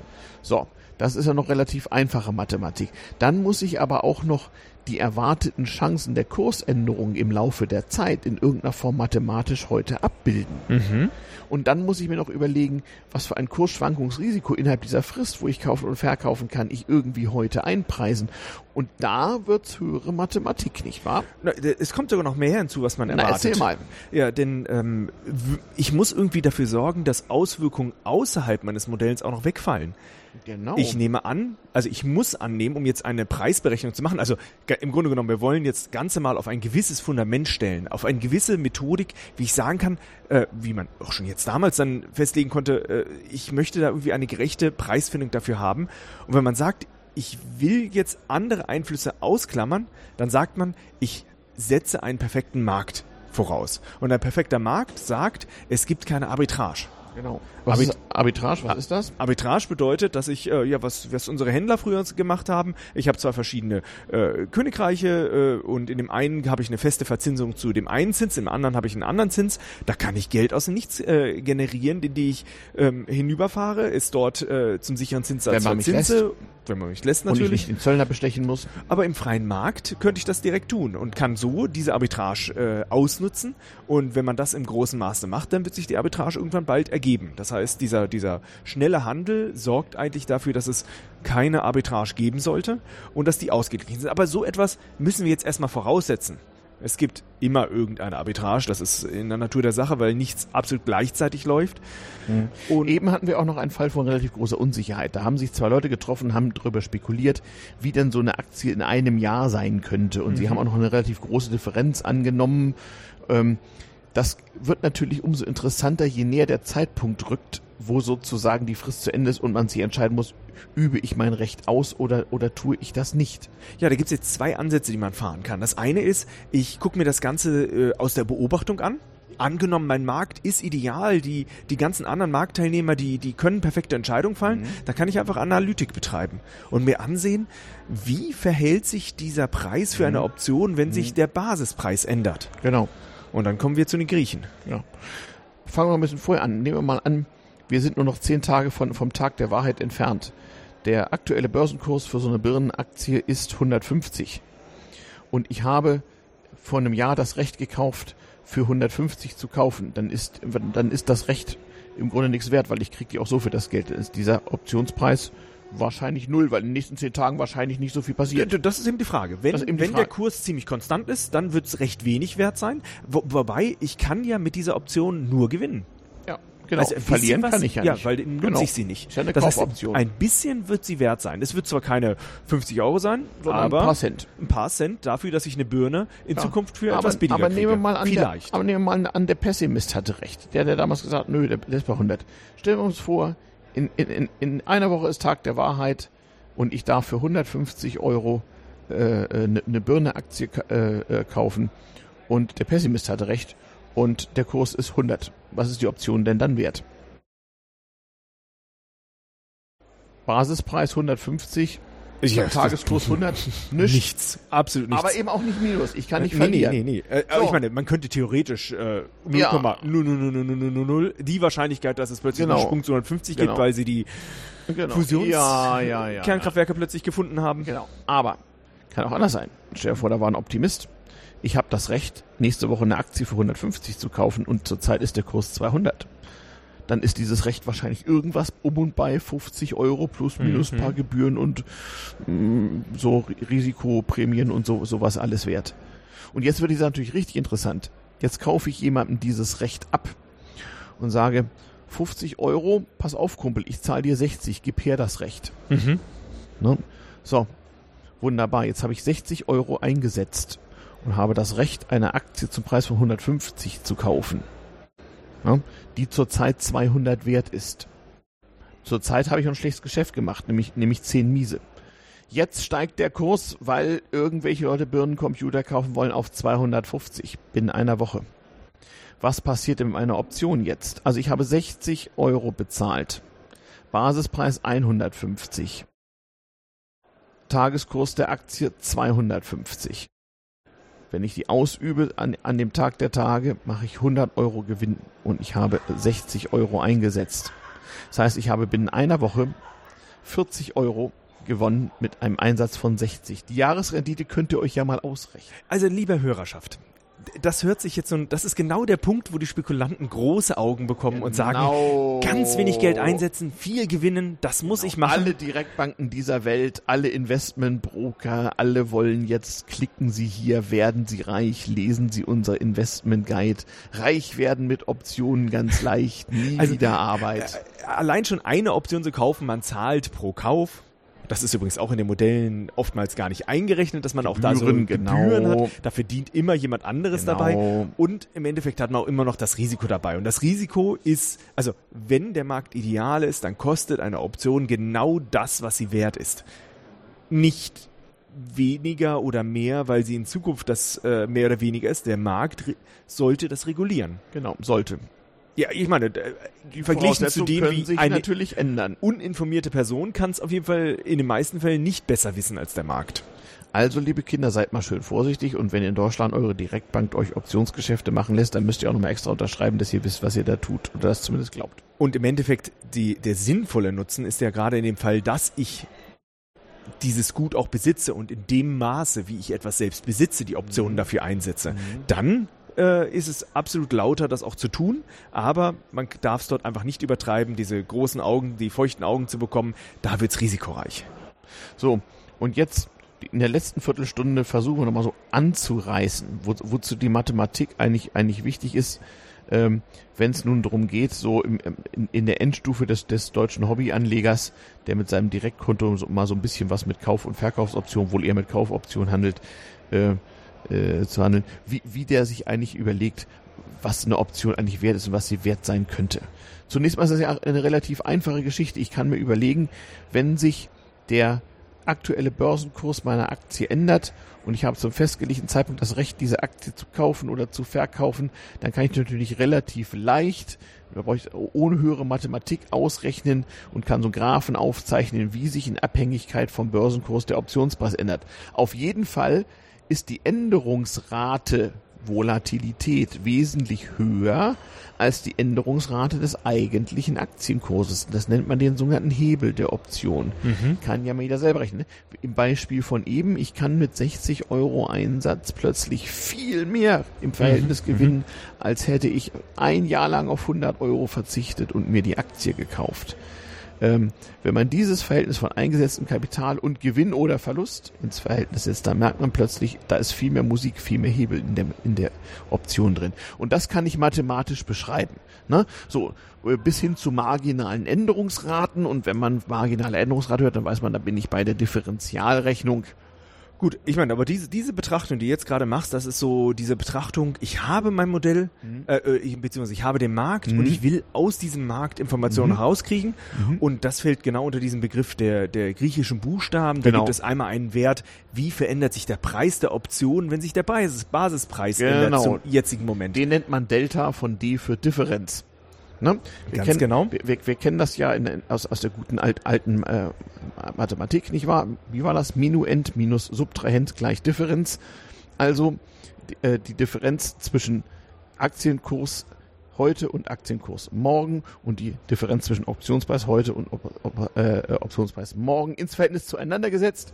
Und das Schönste ist jetzt, diese Zahl wissen wir jetzt schon, sagt einem nicht viel, weil die gilt nämlich nur für genau den Einheitssprung. Es geht, es ändert sich um eine theoretische Währungseinheit. Und weil wenn sich's Und die kann, die kann ich dann marginal klein ausfallen lassen, ganz wenn genau, ich möchte. dann stimmt der Wert. Genau. Wenn sich's aber mehr ändert, dann haben wir schon wieder eine Nichtlinearität drin.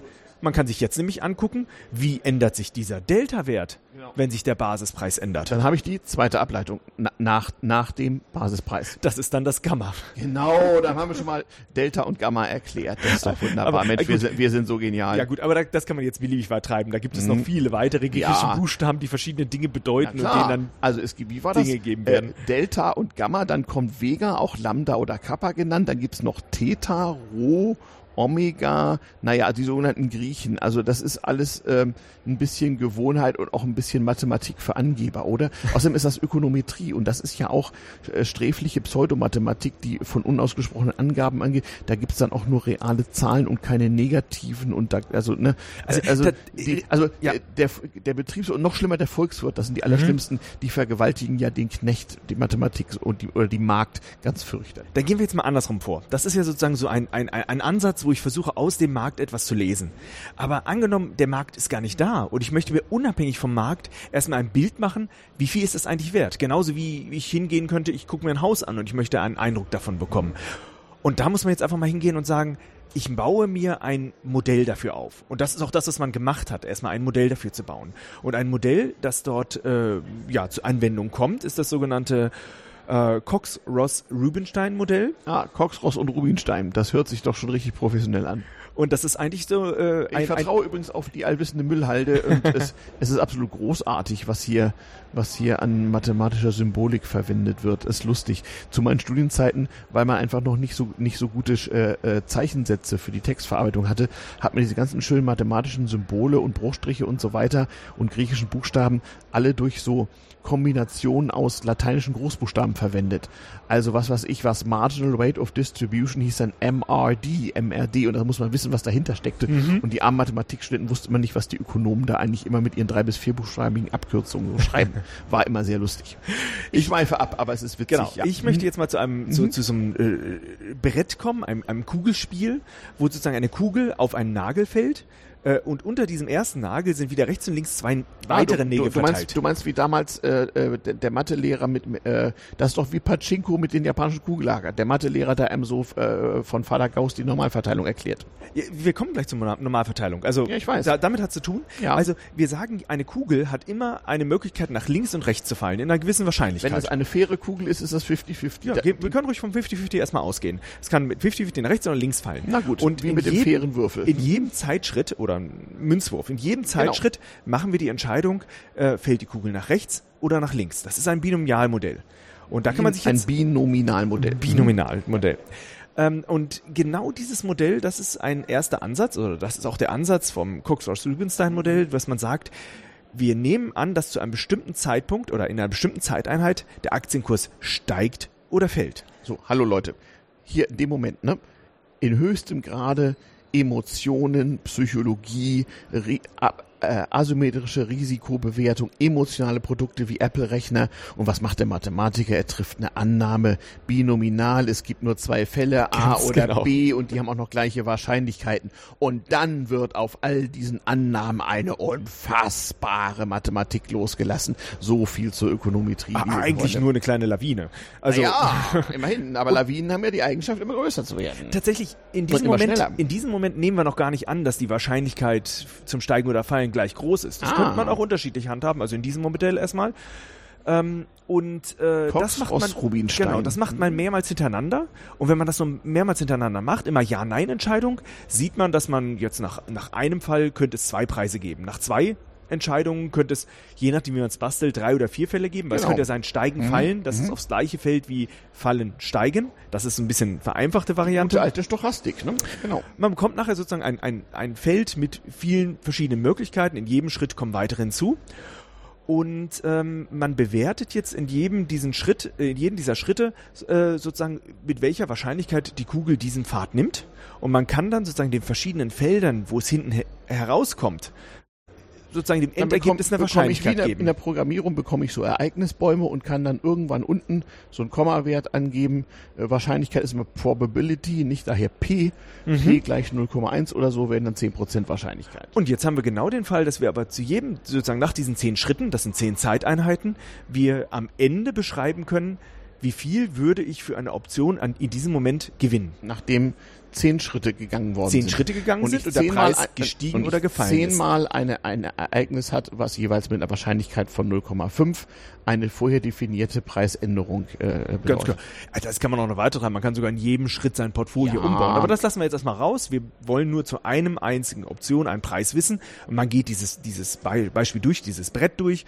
Und man sieht dann, dass es die ganze Zeit steigt, ist ein Fall, der nicht sehr oft vorkommt, dass es gleich bleibt, wäre in diesem Fall etwas, das ähm, ja recht wahrscheinlich ist und dass es sehr stark fällt, ist wiederum weniger wahrscheinlich. Aber dann sieht man schon, dass es am Ende eine Verteilung gibt, äh, nach der wir gucken müssen, in dem einen Fall können wir mehr Gewinn haben aus der Option, in dem anderen Fall weniger Gewinn, womöglich gar nichts mehr. Und man kann dadurch, verglichen mit der Wahrscheinlichkeit, für den die verschiedenen Fälle eintreten, ähm, plötzlich ein- einen Preis daraus berechnen, einen erwarteten Du sag mal, Preis. Sebastian, darf ich dich mal unterbrechen? Irgendwie könnte es sein, ich habe dir vorhin erzählt, wie meine beiden Beraterkollegen da vor 25 Jahren einfach mal alle denkbaren Kennzahlen, äh, sinnlos oder, oder nicht, sich haben ausrechnen lassen, überlegt haben, was könnten sie denn bedeuten. Kann es sein, dass die Mathematiker einfach mal ihren, ihren geballten Möglichkeiten-Schatz nehmen, sich die Empirie ansehen und, und überlegen, welche Instrumente könnte ich denn jetzt auf diese Kursentwicklung werfen, damit meine, meine Modelle irgendwas erklären? da kommen wir zu. Na, das, da- äh, da- das passiert tatsächlich. Also erstmal Ah, muss man sagen, sehr gut. Ähm, er- erstmal muss man sagen, diese, diese Variante, das ist jetzt unwahrscheinlich vereinfacht.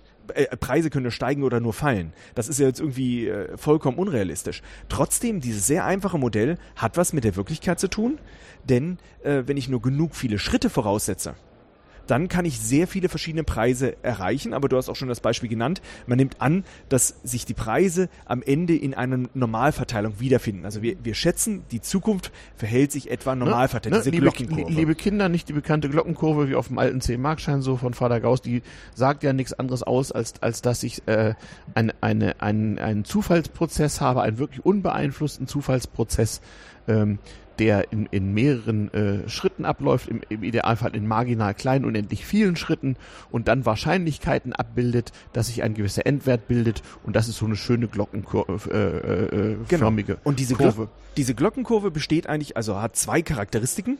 Die eine, was ist der Mittelwert? Was ist sozusagen meine erwartete Rendite, Genau. in, wenn ich alle sozusagen Genau, beliebig oft äh, Die das probiere? Genau. Genau, und, und die Dicke Und die dieser Dicke, Normalverteilung. Und diese Dicke der Normalverteilung, die messen wir sozusagen in dieser Volatilität. Ist es dicker, dann erwarte ich, es kann ein größere Schwanko geben. Ist sie sehr dünn, dann erwarte ich, dass es äh, ziemlich sicher diese, diese Rendite gibt. Und merkt man plötzlich, dieses Modell setzt voraus, dass der Basiswert wirklich durch allein durch Volatilität und erwartete Rendite beschrieben werden kann. Genau so ist es. Und das ist sehr, sehr vereinfachend. Das kann man wohl sagen.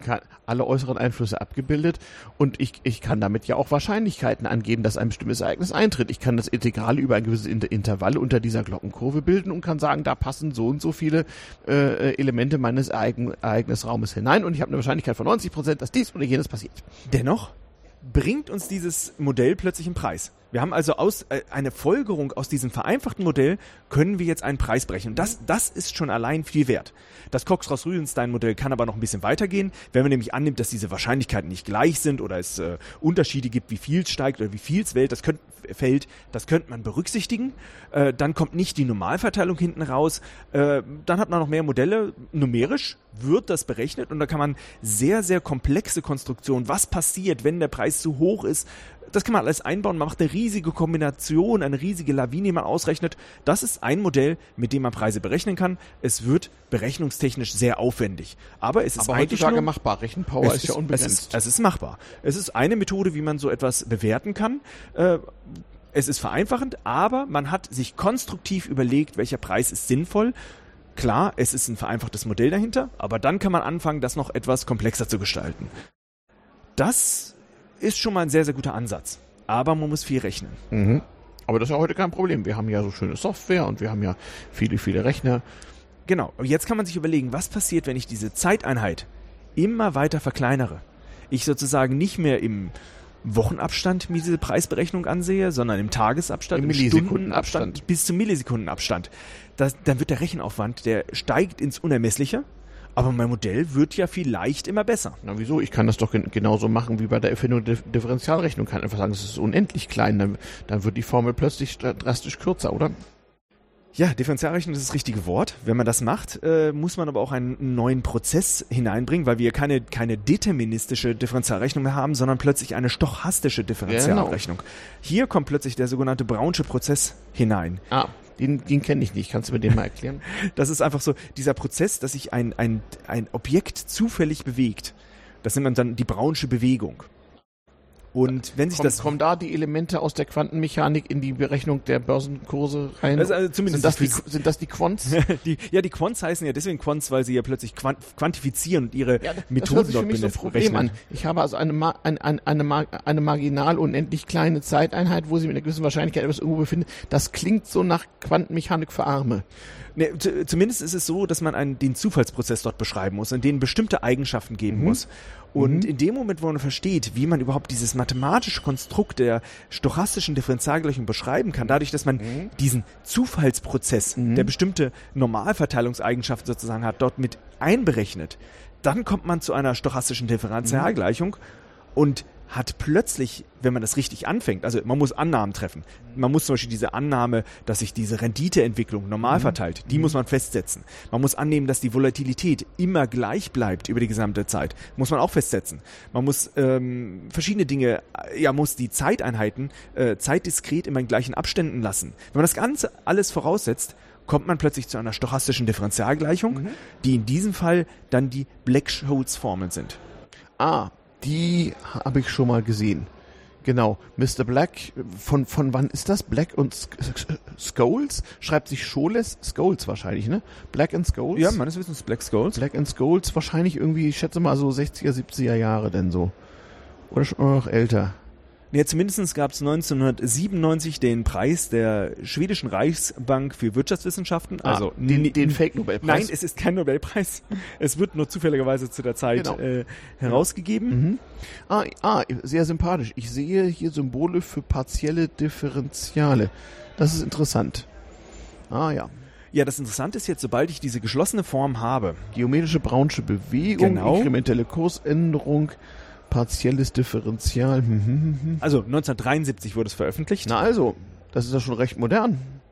Und äh, wenn man plötzlich diese geschlossene Form hat, kann man nämlich auch anfangen, jetzt diese Gleichung zu ah, lösen. Herr Ito, Itos Lemmer. Herr Ito ist doch ja, das bei Ökonomen bekannt. Ah. Ähm, das hat einen riesigen Vorteil, dass man plötzlich eine geschlossene Form hat. Also nicht mehr, dass man ein riesiges Modell beliebig durchrechnen mhm. muss, genau. aber man kann sagen, ähm, ja, wie kann ich jetzt zum Beispiel. Passt in zwei Zeilen. In zwei Zeilen. Wie kann ich jetzt also eine, eine unter diesen Op idealen Bedingungen sagen, was ist jetzt der Wert einer äh, Call- oder Put-Option, mhm. einer mhm. europäischen, mhm. Ja, dass man ja. zu einem bestimmten Zeitpunkt das ausüben kann. Unter den gegebenen Annahmen, ja, ja. Ja, und das Fantastische ist, das ist plötzlich eine ganz einfache Formel. Ja, das versteht man ja sogar als BWLer und das will was heißen. Ja, ich meine, aber diese Formel kann man nur jetzt, konnte man nur daraus bestimmen, dass man erstmal überhaupt dieses Differentialgleichen, diese Differentialgleichen mhm. beschreiben konnte. Ja. Erst dann konnte man diese Formel belegen, die mhm. vorher einfach vom Himmel gefallen wäre. Man hat plötzlich ein, durch, durch weitere Vereinfachung plötzlich ein sehr starkes Modell erhalten, aus dem man wiederum mhm. Aussagen treffen kann, die man aber auch versteht. Also man muss verstehen, dass es vereinfacht ist. Mhm. Ja, aber das muss man bei Ökonometrie übrigens immer. Aber man äh. hat plötzlich äh, den Vorteil, dass man unter idealen Bedingungen den Preis direkt berechnen kann. Aha. Und genau. auch unter veränderten den, Bedingungen. Und bei den Preisformeln sehe ich auf den ersten Blick mit meiner verstaubten Rudimentärmathematik, das klingt, das sieht sehr nach Verteilungsfunktion der Standardnormalverteilung aus. Ganz genau, die kommt darin vor. Es kommt auch sozusagen der, dieser äh, sichere Zinssatz drin vor. Ja. Und natürlich der Zeitraum, weil diese ah. Verzinsung natürlich dort auch mit einberechnet wird. Und das ist natürlich fantastisch, dass ich jetzt diese einfachen Formeln habe für die Haupttypen der Optionen, die wir haben mhm. im europäischen mhm. Raum. Mhm. Und die einem das Leben ja wirklich sehr vereinfachen, wo ich vorher sehr, sehr viel rechnen musste. Und äh, ähm, Entschuldigung, gab es mal einen Reality-Check? Also mit, mit Empirie hat mal jemand versucht, sozusagen ex post zu gucken, wie genau, wie genau das abbildet? ja, da kommt man jetzt genau zu dem Thema hin. Man kann ja sagen, ähm, nur als Beispiel, ich, ich habe hier diese implizite Annahme, dass die Volatilität konstant ist. Jetzt kann man diese Options- äh, die Preise für die Optionen ja mal aus dem Markt herausnehmen und gucken, wie genau stimmt denn jetzt eigentlich der Preis der Genau. Option unter meiner Volatilität? Genau, äh, das, äh, das wollte rein. ich mit meinen leidenhaften äh, Fragen gerade, ja. Und was, äh, was kam dabei rum? ein Lächeln. Den sogenannten Volatilitätssmile. Nein. ja, Heißt der wirklich so? Ja, ja, der ist wirklich Volatilitätssmile. Äh, man, man, wenn man nun umgekehrt versucht, diese implizite Volatilität des Basispreises auszurechnen aus dieser Black-Scholes-Formel also oder aus den Lösungen dieser Mhm. Black-Scholes-Formel, stellt man fest, dass je nachdem, ob die Option gerade in Nähe ihres Strike-Preises ist, also in dem Preis ist, für Wo den lohnt. gehandelt wird, ja, Mhm. wo, wo es gehandelt wird, Genau. oder ob sie viel drüber oder viel drunter ist. Und das Mhm. sind die Beispiele, die wir hatten. Äh, Nach dem Black-Scholes-Modell sollte diese implizite Volatilität, die ich da ausrechnen kann, Mhm. indem ich es einfach umgekehrt rechne, äh, sollte konstant sein. Tatsächlich kommt heraus, die implizite Volatilität ist beim geringeren und beim höheren Preis höher.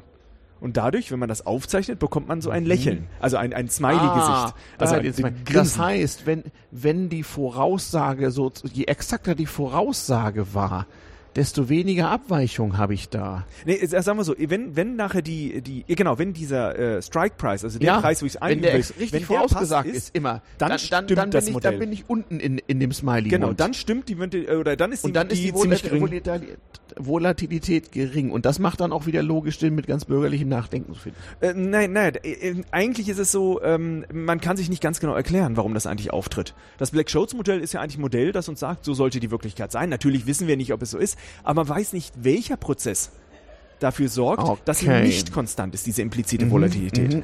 Und die Frage ist jetzt, äh, ja, woher kommt das? Ja. Und da gibt es jetzt verschiedene Erklärungs Also äh, mein, auf, Methoden. war meine dann die naive Erklärung. Die ist wahrscheinlich auch so genannt in der Literatur. Äh, es geht auch noch weiter. Äh, bei Devisenoptionen hat man schon immer diesen Volatilitätssmile gesehen.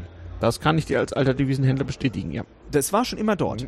Bei Aber wir hatten damals überhaupt nicht die Möglichkeiten, so weit zu rechnen. Also ich, das, also Devisenhandel ging damals wirklich mit Telex, Reuter, Reuters Bildschirm und einer mechanischen Rechenmaschine, wo man so die Swap Rate ausrechnen konnte, also auch Devisentermingeschäfte und Hingegen bei, bei Optionen auf Aktien Ja. trat er nicht auf.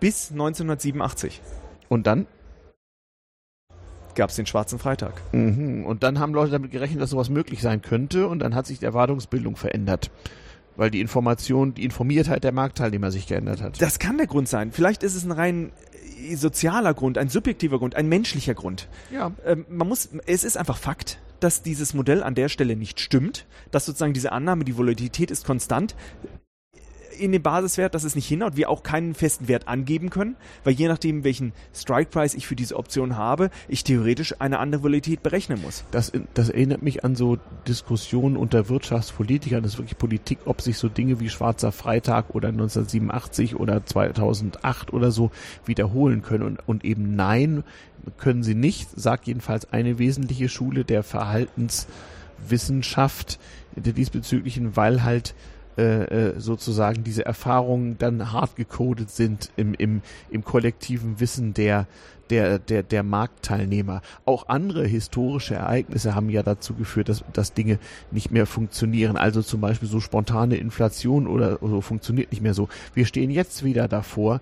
Die Ökonom Ökonomen können sich nicht erklären, wieso die Inflation nicht in Gang kommt. Wir werden es irgendwann wissen, aber äh, zurzeit können wir darüber nur spekulieren. Und das ist genau der Moment, wo einfach an diese Theorie noch etwas angeflanscht wird. Also die Black-Scholes-Formel hat schon sehr, sehr viel vorhergesagt, aber da fängt man nun an, äh, man weiß, dass es diesen Volatilitätssmile gibt. Man kennt auch andere Phänomene, die nicht abgebildet werden. Da setzt man einfach nochmal weitere Theorien ran, prüft die mit der Vergangenheit und hofft, dass in Zukunft es wieder so sein wird. Dieses kollektive Wissen sammelt sich dort auch in diesen Modellen, in diesen mathematischen Theorien. Und im Grunde genommen gibt es viele Kernprobleme, aber eines haben wir gerade in der letzten Zeit ganz stark festgestellt. Äh, es wird viel zu oft angenommen, dass verschiedene Dinge voneinander unabhängig passieren. Weil ich einfach so sehr Dazu- vereinfacht dazu, arbeite. Dazu neigt der Ökonom. Äh, weil wir, na- also ich weiß auch noch zum Beispiel, wir hatten ja nicht die Möglichkeit, so gut und so viel zu rechnen. Wir mussten ja die Wirklichkeit stark vereinfachen. Also ich habe ja noch mit Lehrbüchern gearbeitet, die die einfache Tabellenwerke hinten dran hatte. Mehr ging nicht. Und du weißt selber, je mehr Interdependenzen du zulässt, desto, desto schwieriger wird die Sache. Also du bist und, und der Markt ist voneinander abhängig. Eben. Eben, aber wir werden hier, glaube ich, beeinflusst von der uralten, über jahrhundertelang überkommenen äh, Tabellenweisheit des venezianischen Kaufmanns. Da fing es mal an und wir sind auf diesem Weg bis hin, bis hin zu dem Punkt, wo es keine Tabelle mehr gibt, sondern, sondern nur noch ein Eins, eine Wolke oder und das Modell sieht vor, dass der Markt ideal ist. Wir wissen, dass er nicht medial ist, aber die Modelle funktionieren schon sehr gut. Sie waren auch ein, ein wirklich ein Geniestreich, dass man das einsetzen konnte. Man darf aber nicht vergessen, der Markt ist nicht rational. Und wir Menschen neigen dazu, Dinge hier hinein zu interpretieren, eine Birne mhm. äh, in einem unermesslichen Preis in Zukunft zu sehen, oder sei es eine Tulpe. Genau. Und wir können damit sehr, sehr auf die Nase fallen. Und das ist wieder ein Grund. Ja, wieder ein Grund, unbedingt in mehrere verschiedene Ansätze äh, sein Glück zu versuchen, weil es einfach nicht in einem einzigen Topf äh, sinnvoll ist, da sein Glück dran zu versuchen. Fantastisch. Das ist ein richtiges Schlusswort. Jetzt fast philosophisch. Jetzt haben wir erklärt, warum das damals TM technisch relevant ist. Jetzt haben wir erklärt, warum Mathematik doch wichtig ist, auch für den persönlichen Menschen, der versuchen will, sein Glück so ein bisschen in die eigene Hand zu nehmen. Warum es gut gewesen ist, wenn man in Differentialrechnung in der Schule aufgepasst hat. Ähm, befragt die Müllhalde eures Vertrauens nach Mr. Black, Mr. Scholes, Mr. Cox, Mr. Rubinstein und Mr. Ross. Ähm, ich werde das nochmal in die Show Notes tun. Sebastian, vielen herzlichen Dank. Das ist mal wieder eine, eine witzige Form von, von, von damals TM. Wir haben diverse historische Ereignisse beleuchtet und es ist eine super Ergänzung zu der Folge Geld 1, 2, 3, die demnächst mit der Folge für ihre Fortsetzung finden wird. Vielen herzlichen Dank und äh, ja, auf, auf ein weiteres Blühen, Wachsen, Gedeihen Sprießen des äh, Modellansatzes. Ich bin mal gespannt auf weitere Folgen. Für heute erstmal vielen Dank, Sebastian. Es war mir eine Freude. Mir erst. Es war mir ein Fest. Tschüss.